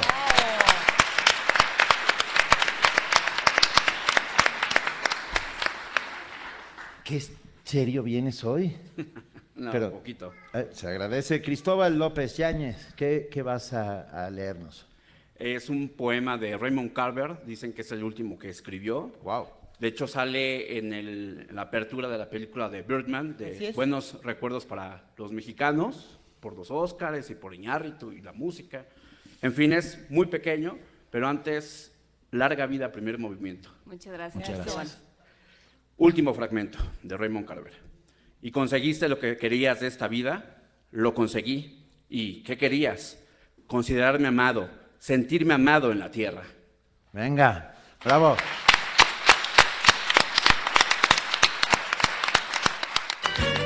Primer movimiento. Clásicamente Universitario. Hacemos comunidad. Eso hacemos, hacemos comunidad. Y en eso empeñamos nuestros esfuerzos todos los días, de 7 a 10 de la mañana. Gracias a la Universidad Nacional Autónoma de México, gracias a Radio UNAM, gracias a la Coordinación de Difusión Cultural de la UNAM y gracias a todos los que diariamente hacen posible este esfuerzo. De verdad, es un equipo que ya dejó de ser un equipo para volverse una familia. Y no, no somos los Borgia. Sí nos queremos mucho. Está, Muchísimo. está con nosotros y lo agradecemos inmensamente. Aletia Fernández de la Reguera, ella es investigadora del Programa Universitario de Estudios de Género. Doctora Aletia Fernández de la Reguera, muy buenos días, ¿cómo estás? Hola, buenos días. Encantada de estar aquí festejando. Venga, nos Con da mucho ustedes. gusto. Esta conversación es la segunda parte de una que ya empezamos la semana pasada. Sí, así y te es. agradecemos mucho que estés con nosotros sobre eh, trabajadoras, migrantes y el retorno a México desde Estados Unidos. Este tránsito que luego resulta más complicado que la migración en sí misma. Bueno, son eh, ambas, eh, tanto la, eh, la migración como el retorno, procesos bien complejos, ¿no? Específicamente pues para las mujeres desde el- cruce fronterizo, ¿no? Por los riesgos que implica y además la experiencia migratoria ya. Pero bueno, el día de hoy vamos a hablar sobre el retorno, ¿no? Que es un tema muy importante en la agenda migratoria y aún poco abordado, tanto desde la academia como desde, instituciones gubernamentales. Tenemos que el retorno en México ha aumentado exponencialmente en los últimos años. Eh, sabemos que entre el año 2000 y el año 2010 aumentó en más de un 300% el, el porcentaje de migrantes de Estados Unidos que retornan a México Y a pesar de que es un pequeño porcentaje eh, lo que significan las mujeres en estas cifras, pues aún así estamos hablando que un 20% de esta población son mujeres. Las mujeres tienden a regresar menos que los hombres porque sus estancias en Estados Unidos tienden a ser más prolongadas debido a los riesgos justamente que implica el cruce fronterizo. Sin embargo, eh, la razón y las condiciones en las que regresan las mujeres son muy peculiares, ¿no? Lo hablábamos la semana pasada, es, muchas de ellas regresan de una forma inesperada por cuestiones de emergencias familiares, porque hay problema con, problemas para criar a los hijos, para cuidarlos, y en algunos casos también está el tema de la deportación o simplemente el riesgo a ser deportadas. Y, y una más que me, quedé pensando cuando dijiste hijos, eh, Sí. Aletia, que es ah, cuando los hijos eh, se han adaptado a las costumbres de aquel país y, y ya no quieren regresar, porque también eso sucede, las familias empiezan a desintegrarse, eh, las- la migración forzada de entrada y, la, y el posible retorno, los hijos se han hecho a otra, a otra costumbre, a, otra forma de ser, a otra cultura. Sí, el tema de, de la separación familiar es un tema crucial ¿no? en, en esto. Tenemos familias mixtas. La mayor par- hay que pensar quiénes son las mujeres que migran. Migran mujeres jóvenes. Entonces el tema de la maternidad se cruza con la experiencia migratoria y muchas de ellas tienen hijos nacidos en Estados Unidos y también hijos que permanecieron en México. Hay todo un tema de la, la integración de los jóvenes y los niños en México, específicamente en el sistema educativo, es un gran problema que ahora ya, ya desde hace unos meses se logró que ya no se necesitara este, la postilla para que los niños pudieran inscribirse a la escuela, pero en general problem- hay problemas para disciplinar a los hijos, para acercarse a ellos. Eh, el idioma, muchos niños llegan sin hablar español, hay mucha discriminación en la escuela, en el sistema educativo con estos niños nacidos en Estados Unidos. Dreamers, muchos de ellos están justamente integrados en este nuevo movimiento de Dreamers en el que intentan no, más que conseguir sus papeles para seguir viviendo en Estados Unidos, lograr terminar sus estudios en las universidades que los acogieron. Y muchos estados están haciendo, estados de la Unión Americana, haciendo un esfuerzo para que esto suceda. Me quedé pensando en Trump, y, pero espero quitar ese mal pensamiento de mi cabeza rápido. Ah, va- va- la cosa va a ponerse cada vez más complicada. Pues sí, el tema de la discriminación, eh, el miedo que hay, en- dependiendo también, en, no podemos generalizar, tendremos que velar por regiones dentro de Estados Unidos y ciudades específicas, cómo se están eh, llevando a cabo, implementando las leyes migratorias a nivel local, tiene un impacto muy fuerte en las familias. ¿Y qué pasa con las comunidades a las que regresan? O sea, hay, hay un efecto, digamos, como de ondas en las comunidades eh, mexicanas a las que regresan estas mujeres. Sí, ha cambiado mucho el, el fenómeno. Antes, hace en los noventas, las mujeres regresaban a entornos urbanos y actualmente las mujeres están regresando a entornos rurales.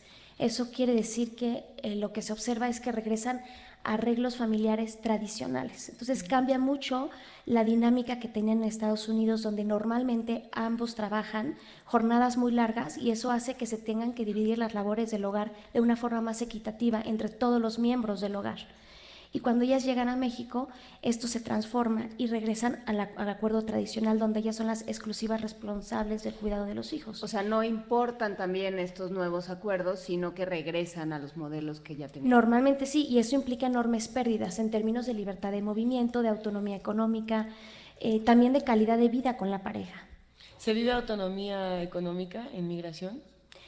Eh, es, es complejo hablar de autonomía, es justamente es mi tema de investigación, pero sí, sí llegamos a ver que el hecho de ser ellas coproveedoras o proveedoras eh, exclusivas genera un cambio muy importante en cómo ellas se experimentan en su capacidad para tomar decisiones. Aletia Fernández de la Reguera, investigadora del Programa Universitario de Estudios de Género. Muchísimas gracias por estar con nosotros y por estar también el programa desde el principio del primer movimiento. Para nosotros es un inmenso placer tenerte aquí. Muchas gracias. Y para nosotros en el PUEG, esto es un privilegio tener este espacio. Muchísimas Muchas gracias. gracias.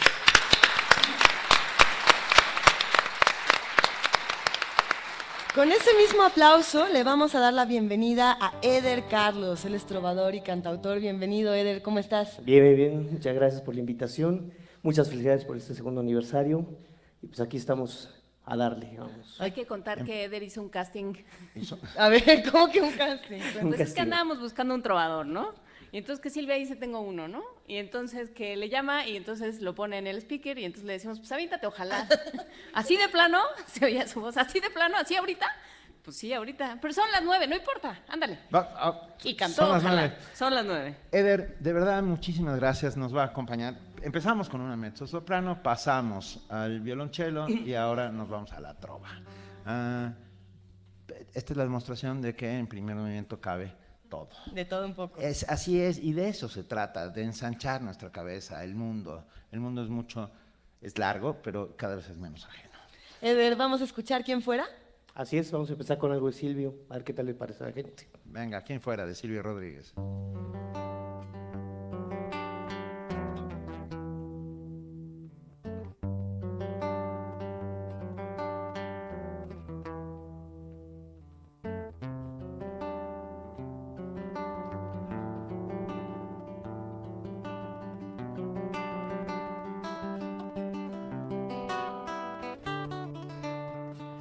Estoy buscando una palabra en el umbral de tu misterio. ¿Quién fuera Alibaba? ¿Quién fuera el mítico Simba? ¿Quién fuera un poderoso sortilegio? ¿Quién fuera encantador?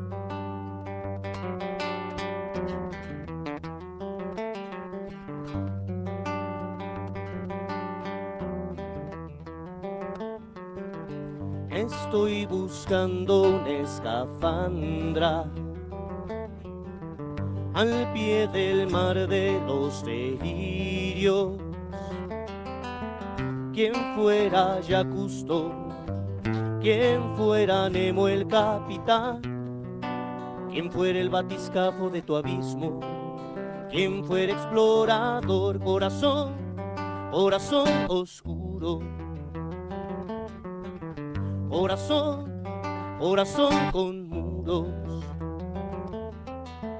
Corazón que se esconde, corazón que está donde, corazón, corazón en fuga, herido de dudas de amor.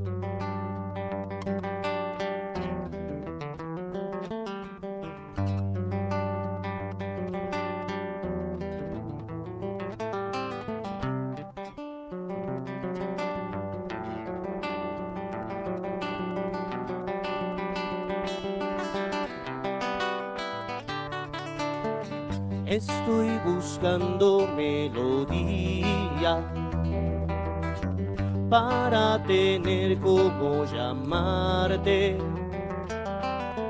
Quien fuera Yacusto, quien fuera Lennon y McCartney, Sindogara y Violeta Chico Buarque, quien fuera tu trovador corazón, corazón oscuro, corazón, corazón con muros, corazón que se esconde, corazón que está donde, corazón, corazón en fuga, herido de dudas de amor.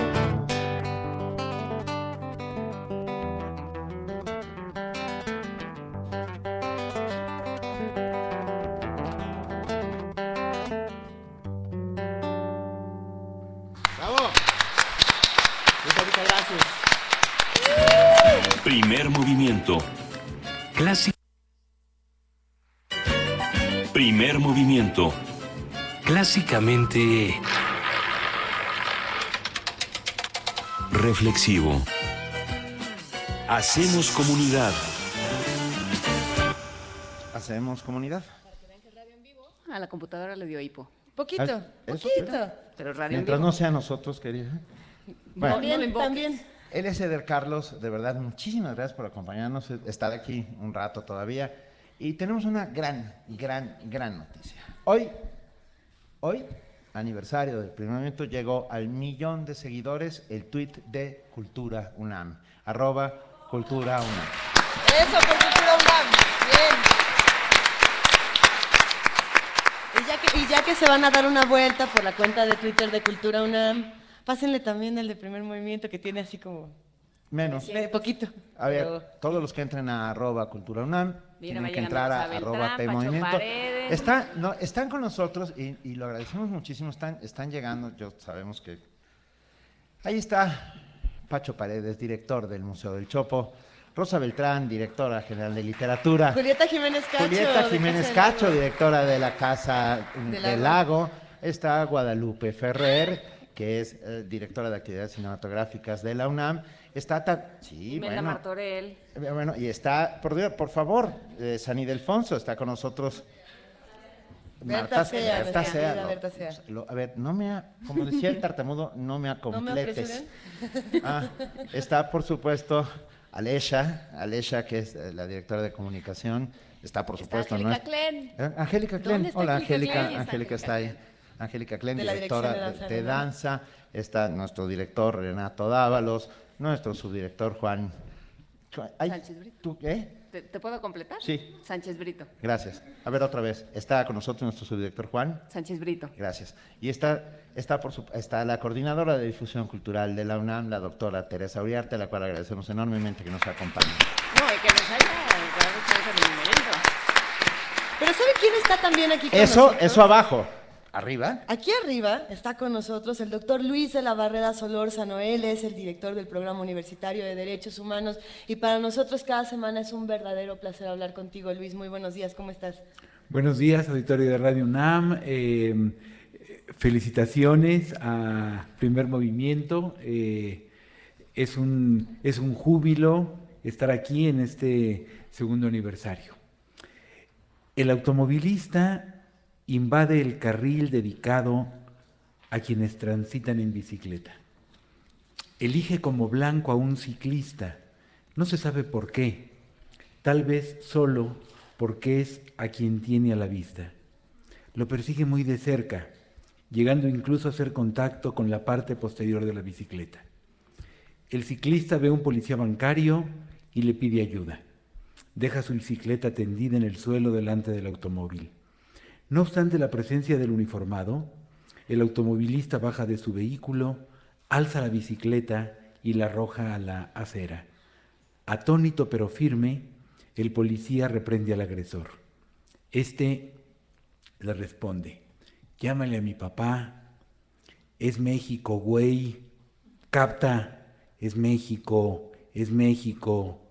A continuación lo empuja y sube rápidamente a su coche. El policía trata de bajarlo, pero el automovilista echa a andar el vehículo y se lleva arrastrando la bicicleta.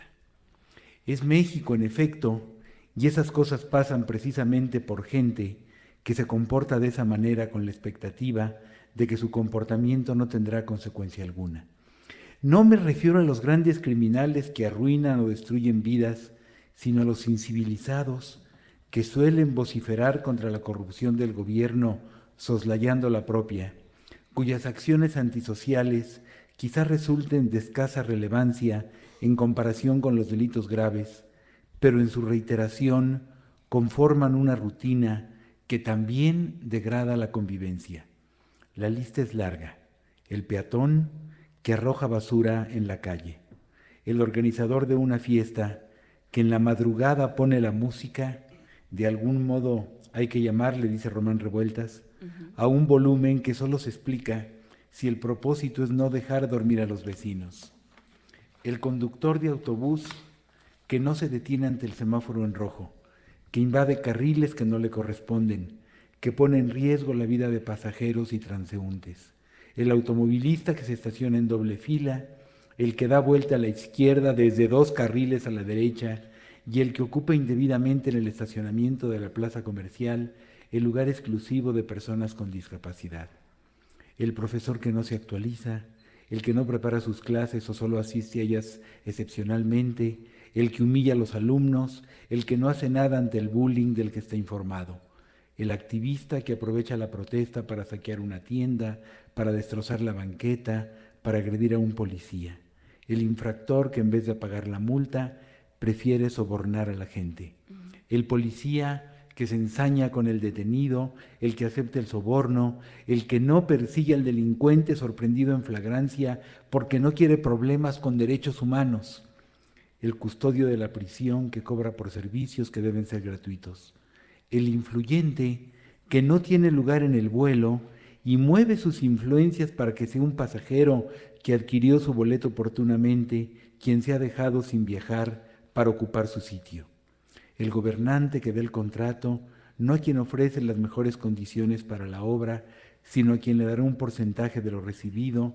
o a quien debe favores cuantificables de campaña, el que se robe el dinero de los contribuyentes, el burócrata que cobra sin trabajar, el comerciante que ofrece un producto chapucero, el empresario que va del pago de impuestos y el que contamina alevosamente, el jefe que maltrata a sus subordinados. El agente del Ministerio Público que no mueve un dedo para comprobar el delito denunciado, descubrir el autor de ese delito o allegarse las pruebas que sustenten una acusación. Por todos esos personajes y otros muchos cuya enumeración no cabría en este breve espacio, México es lo que es. Pero México también es el país de gente buena, que respeta la ley, que no ofende ni hace daño a nadie. El México de es güey, es México güey, capta, el de gente baja y canalla, por decirlo con palabras de Cervantes, se resiste a morir. Y no podemos sino reconocer que será difícil dejarlo atrás. Pero ese México no es una fatalidad escrita en el cielo, un sino predestinado e inapelable. Hay formas de combatirlo. Enumero tres la propia conducta de quienes creen en otra forma de ser, la buena educación, el hombre no llega a ser hombre más que por la educación, dictaminó Kant, y el combate a la impunidad con la aplicación estricta de la ley. Muchas gracias y de nuevo mi felicitación más calurosa, más afectuosa y más jubilosa, perdón por tantos osas, a primer movimiento. Muchas gracias Luis de la Barrera.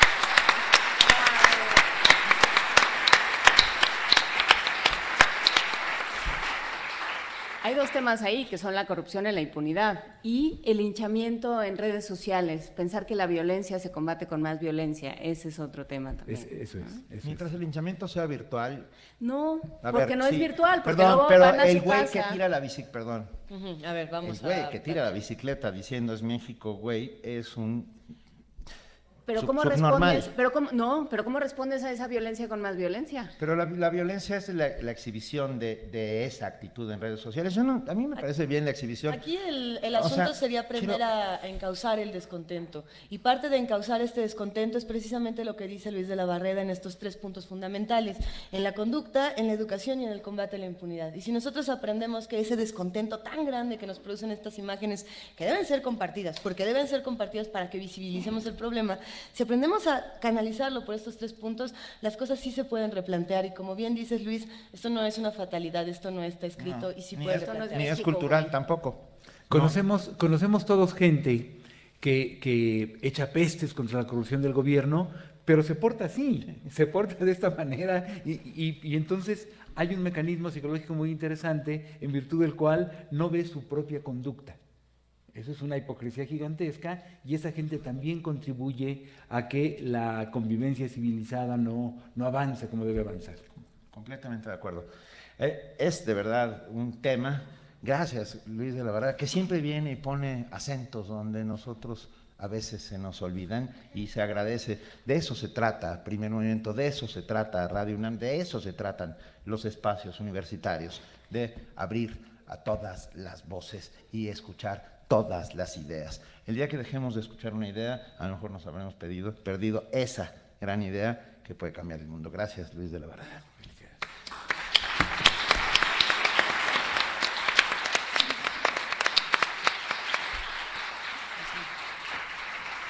Sigue, sigue Eder Carlos aquí y ahora, y esta, yo, sí, hay, hay un Kleenex en la sala, porque... ah, Esta es la que te gusta. es Esta que- es la mera mera. Es que más que eso, creo que hay dos canciones que va a tocar hoy, eh, Eder, que tienen que ver mucho con nosotros. Mucho, mucho, mucho. Y esta es una de ellas. Porque eso que va a decir es lo que nosotros venimos a hacer todos los días. La lógica de hacer comunidad empieza con cómo pones la mano eh, abierta, mostrando que está desarmada, y cómo entregas de alguna u otra manera diariamente con tu trabajo y sin llamar güey a los otros y sin insultar y haciendo comunidad para que esto sea un poco mejor. Eder Carlos con Yo vengo a ofrecer mi corazón de Fito Páez.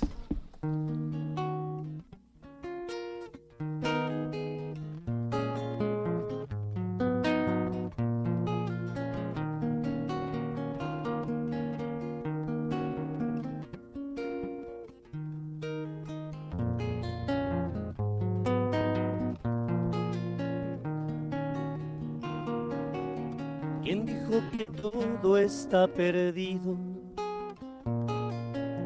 Yo vengo a ofrecer mi corazón. Tanta sangre que se llevó el río. Yo vengo a ofrecer mi corazón. No será tan fácil, ya sé qué pasa. No será tan simple como pensaba, como abrir el pecho y sacar del alma una cuchillada de amor. Luna de los pobres siempre abierta. Yo vengo a ofrecer mi corazón como un documento inalterable.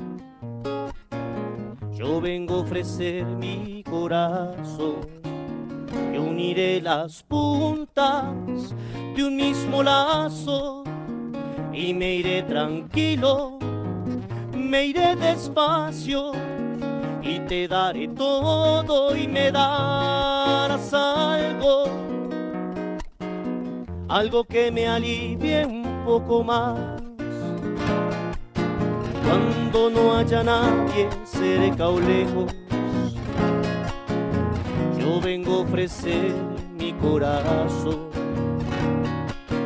Cuando los satélites no alcancen, yo vengo a ofrecer mi corazón.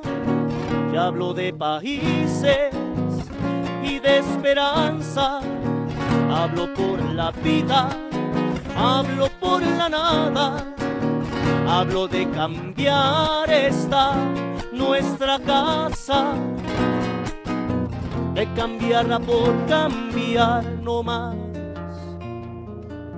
¿Quién dijo que todo está perdido? Yo vengo a ofrecer mi corazón.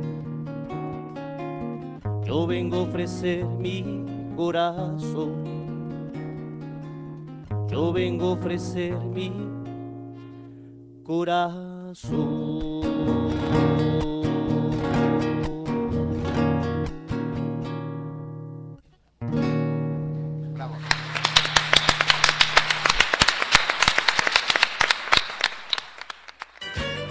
Primer movimiento.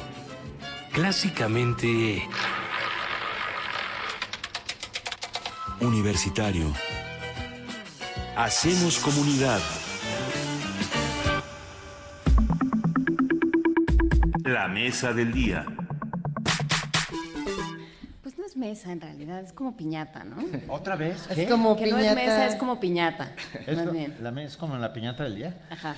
Ah, Nos acaba de llegar un mensaje que tenemos que leer porque nos dio mucho gusto. Sofía Álvarez y Héctor Bonilla ah, nos han enviado este mensaje y el mensaje es feliz aniversario. Héctor hizo el verso y yo lo obligué a que lo hiciera, Los Bonilla Álvarez. Y el verso de Héctor Bonilla que nos envía dice así, ciencia, cultura, talento, noticia en que se confía. Y es el primer movimiento de esta grata sinfonía. Pues nos frotamos las manos sin desear el gran finale, que suenen fortes y pianos. Con los tres, todo se vale. Eh. Gracias, Héctor Bonilla.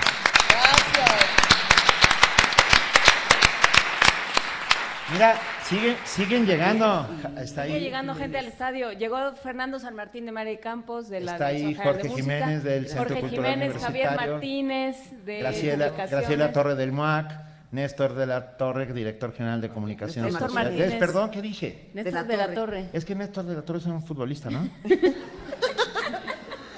Perdón, Néstor. De la Torre de Rectoría De- eh, Néstor de la Torre Ah, de pues Rectoría, sí, que es NEC, es el director general de comunicación social de la universidad. Guadalupe Díaz, Guadalupe. que es, es, es todo en esta universidad, es quien lo sabe todo. Nos llegó, nos llegó también un mensaje bellísimo de Cristina Barros, a quien le mandamos un inmenso abrazo. Que no pudo venir. Toda nuestra Un abrazo, admiración. Cristina. Ya vendrá, siempre viene y siempre la queremos. Pero en esta mesa, esta mañana, tenemos a dos invitados fundamentales, dos de las, de las piezas Ah, más Dos que nos invitaron, fundamentalmente. Exactamente, son las piezas, los engranes que hacen que funcione la coordinación de difusión cultural de la UNAM, así como Radio UNAM, y por eso nosotros estamos aquí. Así que vamos a darle la bienvenida a la doctora María Teresa Uriarte, coordinadora de difusión cultural, con un fuerte aplauso, por favor. Gracias, Inmenso, más grande.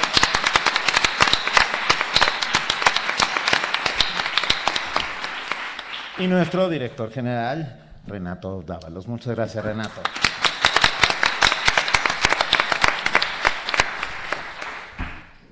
Empecemos por el principio. Todo era oscuridad. no, ah, que ah, la difusión de la cultura a través eh, de la radio universitaria es una misión fundamental de la universidad. Tener, tener dos espacios tan importantes como son Radio UNAM y, por supuesto, TV UNAM como medios de difusión ah, es, es algo... Yo siempre he dicho que la UNAM es un país. Es un país que tiene una radio, una tele, tres orquestas, un, un, Un equipo de fútbol. equipo de fútbol, eh, cines, dos equipos de fútbol. Más- Ah, bueno, no, equipo de fútbol americano más y de, bibliotecas que ningún país. más bibliotecas que ningún país. Eso es completamente cierto. Entonces, bueno, en este país, de repente, eh, la transmisión y la difusión de la cultura, que también se genera dentro de la universidad, eso es importantísimo, es una tarea vital. ¿Por dónde empezamos, doctora Uriarte? Me va a tocar a mí empezar ahorita que estoy sin palabras. Es raro que yo me quede sin palabras, Benito. Sí, pero... Pero mira, entre yo quiero entregar mi corazón, Luis de la Barreda, dos años de primer movimiento, la coordinación de difusión cultural, mis compañeros que están aquí, por eso oyen tantos aplausos, porque la mitad de la audiencia son nuestros compañeros de trabajo. Yo quiero poner mi corazón. Yo quiero poner mi corazón en lo que hacemos. Y eso es lo que ponemos cada uno de los que estamos en la coordinación de difusión cultural. ¿Por qué? Porque estamos convencidos de que la educación y la cultura sí pueden transformar el mundo. A veces se ve rete difícil. Güey, es México.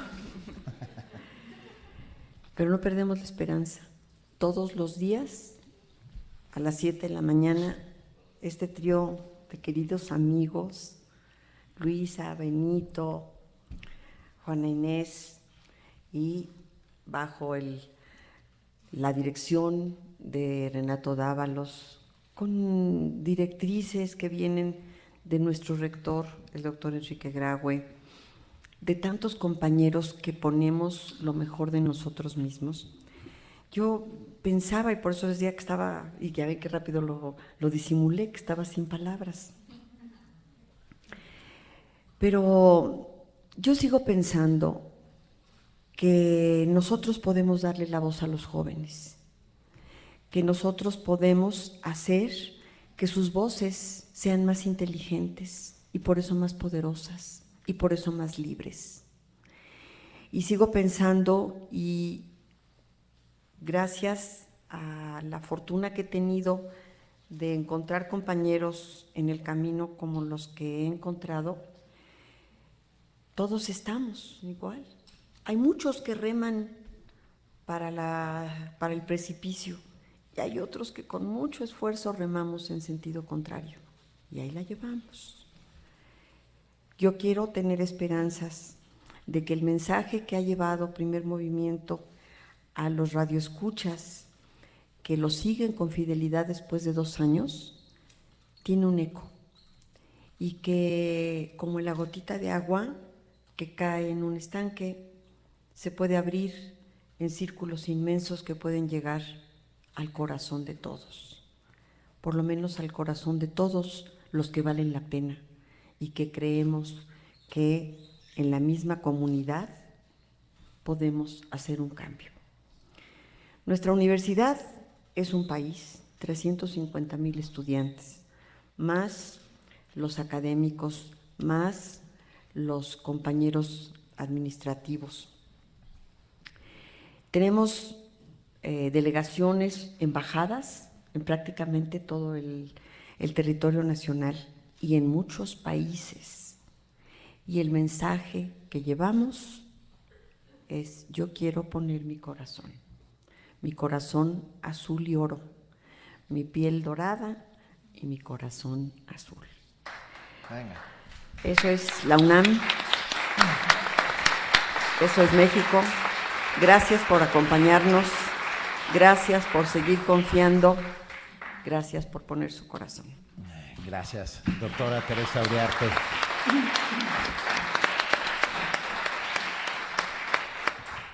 Renato Dávalos, la voz de los universitarios, la estación de los universitarios. Eh, eh, esta.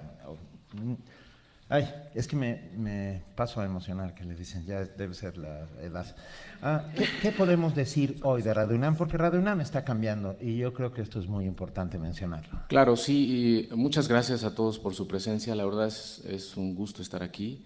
No es más que motivo de solaz y de festejo y de congratularnos de que Primer Movimiento cumpla dos años y su perspectiva sea de cumplir muchos más.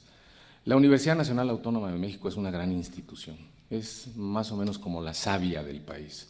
Así me parece, así lo ha sido y me parece que así lo será.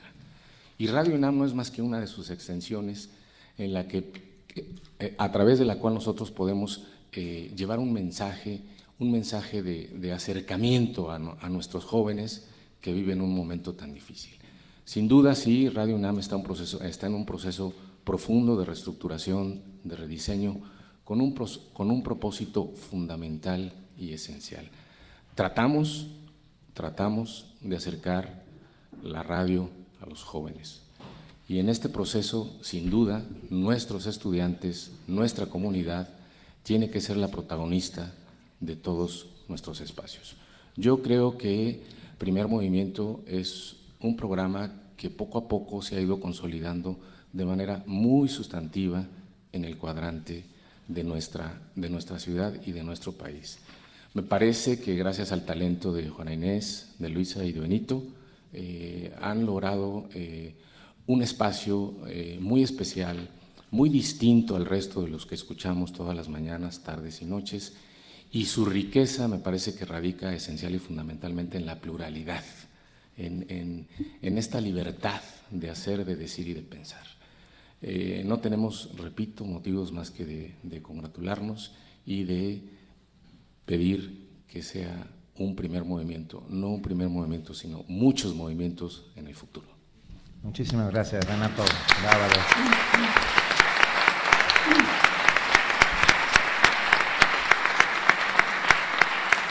¿Se acuerdan lo que fue ponerle primer movimiento a este programa? ¿Se Sí, acuerdan de tardamos. las discusiones interminables? Jorge Jiménez Rentería, que está por ahí, Javier Martínez, Julieta Jiménez Cacho, este, Guadalupe Ferrer, todo, todo, Rosa Beltrán, José Luis Paredes Pacho, todos, todos El participaban. acuario Mario Barreiro. Durante años y felices días pasamos este, discutiendo que no, que cómo se llame, no, que se llame así, que se llame en la mater, que se llame no sé qué, que se llame... El alma mater, en el alma mater o era en la mater. No, en El la alma mater. master. En la No, mater. no, en la mater En la quería mater. yo y, y fui violentamente reprimida. Yo sí voté por el Este, mater.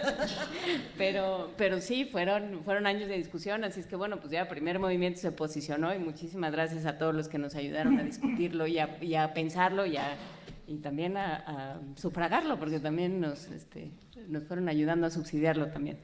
Así es que muchísimas gracias a la coordinación. Vamos a una canción más. Sí, estamos, estamos haciendo radio desde los años 40, lo cual está muy bien, que es con mensajitos puestos en un pizarrón. Eh, eh, perdón, pero eh, es, es, es todo un, es un esfuerzo divertido de nuestra productora Silvia Cruz.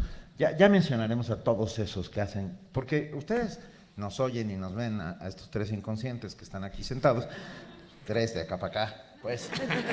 Sí, sí, sí, sí, sí, Ah, ah, ah, pero detrás hay un enorme equipo que trabaja en serio, fuerte y, con, y, y entregando su corazón. Yo voy a insistir con esa misma lógica. Gracias, doctora Teresa Uriarte. Gracias, Renato Dávalos, por la confianza, por permitirnos, de verdad, sí, sí hay, no, o sea, soltarnos un micrófono. Sí, se agradece. Venga, y vamos a escuchar. Vamos a escuchar una canción más de Eder Carlos. Eder, ¿qué nos vas a compartir para cerrar? Esa canción se llama eh, Caída las hojas. Es este, una composición de un servidor. Ah, venga. Entonces vamos a, a cantar eso. Eder Carlos, Caídas las hojas.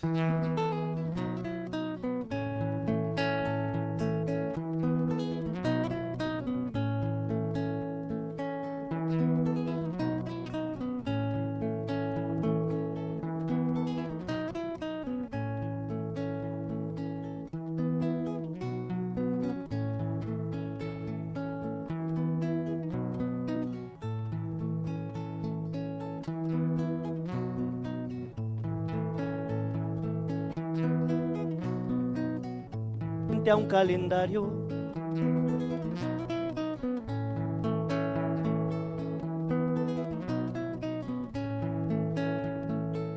Aunque tú ya te has marchado, la vida pasa. Aún brillan tus ojos, oleajes profundos, color esmeralda. Cabellos dorados rodeando tu rostro de una blanca estampa. Alientan recuerdos, rellenan vacíos, ahuyentan nostalgias y con lápiz y papel surgen notas que acarician tu suave vaivén, dándole forma al compás de esa triste melodía con la que te irás. Y esto no deja de ser una canción, el intento más frustrado por sentirte alrededor. Olvidarte es volver a empezar el inicio de otro cuento que se niega a terminar. Tú no te has marchado, acompañas mi pasado, cada paso que doy. El viento es tu aroma, la estrella que brilla más sola, y eres cálido invierno, caídas las hojas.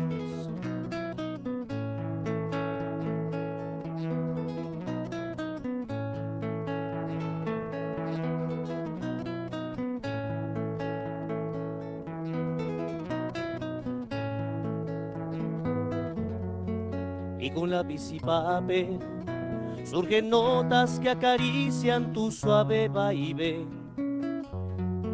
dándole forma al compás de esta triste melodía con la que te irás.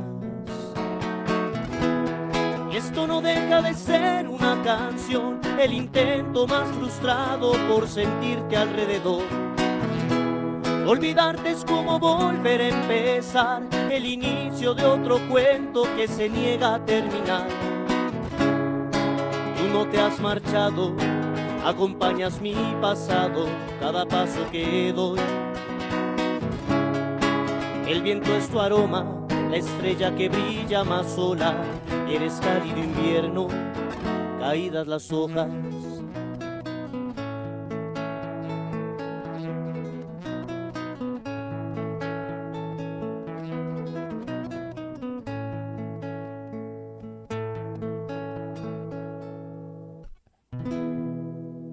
Bravo, bravo, bravo, bravo.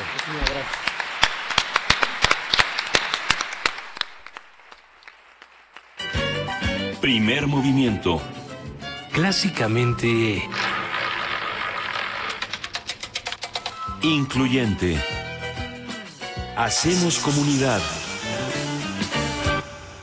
Estamos de regreso en la sala Carlos Chávez del Centro Cultural Universitario. Es de verdad un privilegio. Eh, Suenan a frases hechas, pero en este caso lo decimos desde, desde el fondo, fondo del corazón. Un privilegio haber conocido a todos los que ahora conocemos y que, y que hacen comunidad, como Tania. Tania hace sirenas y hace unas sirenas bellísimas. Ustedes no lo pueden ver desde aquí. Sí lo es- pueden ver en, en nuestra, en nuestro streaming. Sí, pero quiero decir de allí hasta acá. Ah, ok.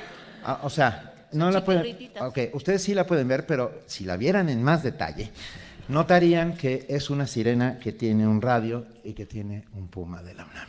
Ah, es, es una joya. Y tenemos una sirena. para No, usted. tenemos, pero eso es al Pero eso final. será al final, va. Eso será al final. Tenemos una lista interminable de gente a la cual agradecer.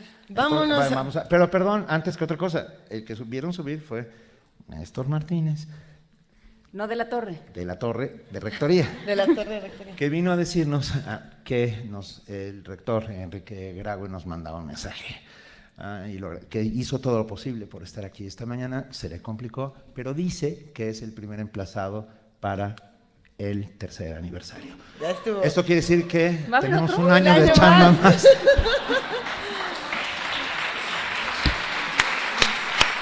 Y para ese año que sigue queremos presentarles a todas las personas que hacen posible primer Y movimiento. quiero, queremos que levanten la mano, que se acerquen. A ver si se pueden acercar. Sí. Silvia Cruz en la producción. Nuestra productora. Frida Saldívar, asistencia de producción. Francisco Ángeles, asistente de producción. Oscar Guerra, asistente de producción también. Arturo González en la operación técnica. Amalia Fernández, la coordinadora de invitados. Miriam Trejo, asistente de coordinación de invitados. Rafa Alvarado, asistencia de coordinación de invitados. Vania Nuche, locución y coordinación en redes sociales. Antonio Quijano, coordinación de noticias. Dulce García, locución e investigación. Cindy Pérez Ramírez, nuestra querida Cindy que está por allá, redacción, locución e investigación. Virginia Sánchez, redacción e investigación. Cristina Godínez, redacción e investigación. Abraham Menchaca, redacción e investigación. Jorge Gómez, locución, asistencia de producción y teléfonos. Valeria Aparicio, Ameyali Fernández, Tamara Quirós, Miguel Romero, Itzel Naranjo, Alejandro Maza, Miguel Pérez, Guillermina Blanca, a todos nuestros colaboradores fijos, a Fernando Chamizo, que fue el primer eh, director que nos dio el empujón. Se lo agradecemos de verdad en el fondo de nuestro corazón. Agradecemos también a Carmen Limón, a Nuria Gómez, que está con nosotros. Santiago Ibarra, a Fernando, a Renato Dávalos, por supuesto, nuestro director general, Juan Sánchez Brito, nuestro subdirector, Rafael Arce, nuestro subdirector Lorena, Lorena Olivares, que está, ¿dónde estás? Ah, Fue a pero- una junta en Pero el ya día del aniversario. Pero ¿qué creen que todavía hay más aplausos porque siguen los agradecimientos a la Coordinación de Difusión Cultural? Por supuesto, a la doctora María Teresa Oriate, con nuestro corazón, de verdad, gracias. A Anel Pérez, a Alesha Mercado, a Horacio Lecona, a Imelda Martorell, a todos los que han hecho posible este primer momento. A los inge- ingenieros, gracias. A los ingenieros. verdad, los ingenieros. Agradecemos a todas las personas de la sala Carlos Chávez, al señor Rodríguez, encargado de esta sala, a José Luis. Montaño, coordinador de recintos culturales. Mil gracias por, permitirme, por permitirnos celebrar otro año con ustedes. Estamos muy contentos y ya nos vamos. Y vamos- ¿Falta qué? Espérame. de- de- de- Sí, ¿cómo- claro. ¿Cómo produce este programa? Espérense. Vamos produciendo de a uno por uno. Ah, vamos rápidamente a escuchar este que se ha vuelto de alguna manera nuestro himno y que nos lo dio el maravilloso Miguel Hernández. Y luego vino este muchacho, el, el nano, Juan Manuel Serrata, a ponerle música para la libertad.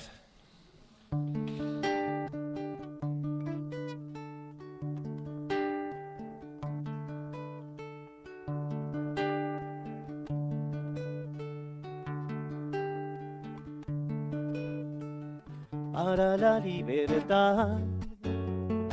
Sangro, lucho y pervivo para la libertad. Mis ojos y mis manos, como un árbol carnal, generoso y cautivo, doy cirujanos para la libertad. Siento más corazones que arenas en mi pecho, dan espuma mis venas y entro en los hospitales y entro en los algodones como en las azucenas. Porque donde unas cuencas vacías amanezcan, ella pondrá dos piedras de futura mirada. y hará que nuevos brazos y nuevas piernas crezcan en la carne talada. Retoñarán aladas de savia sin otoño, reliquias de mi cuerpo que pierdo en cada herida. Porque soy como el árbol talado que retoño, aún tengo la vida para la libertad. Sangro, lucho, pervivo para la libertad. Mis ojos y mis manos como un árbol carnal, generoso y cautivo. Doy a los cirujanos,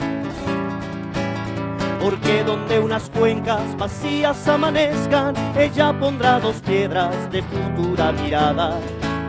Y hará que nuevos brazos y nuevas piernas crezcan en la carne talada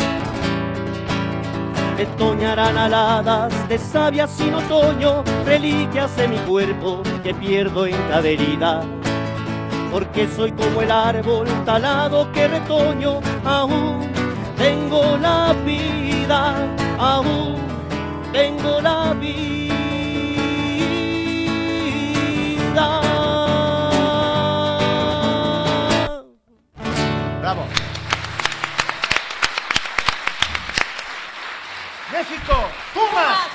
Universidad. ¡Goya! ¡Goya! ¡Cachún, cachún, ra, ra! ¡Cachún, cachún, ra, ra! ¡Goya! ¡Universidad!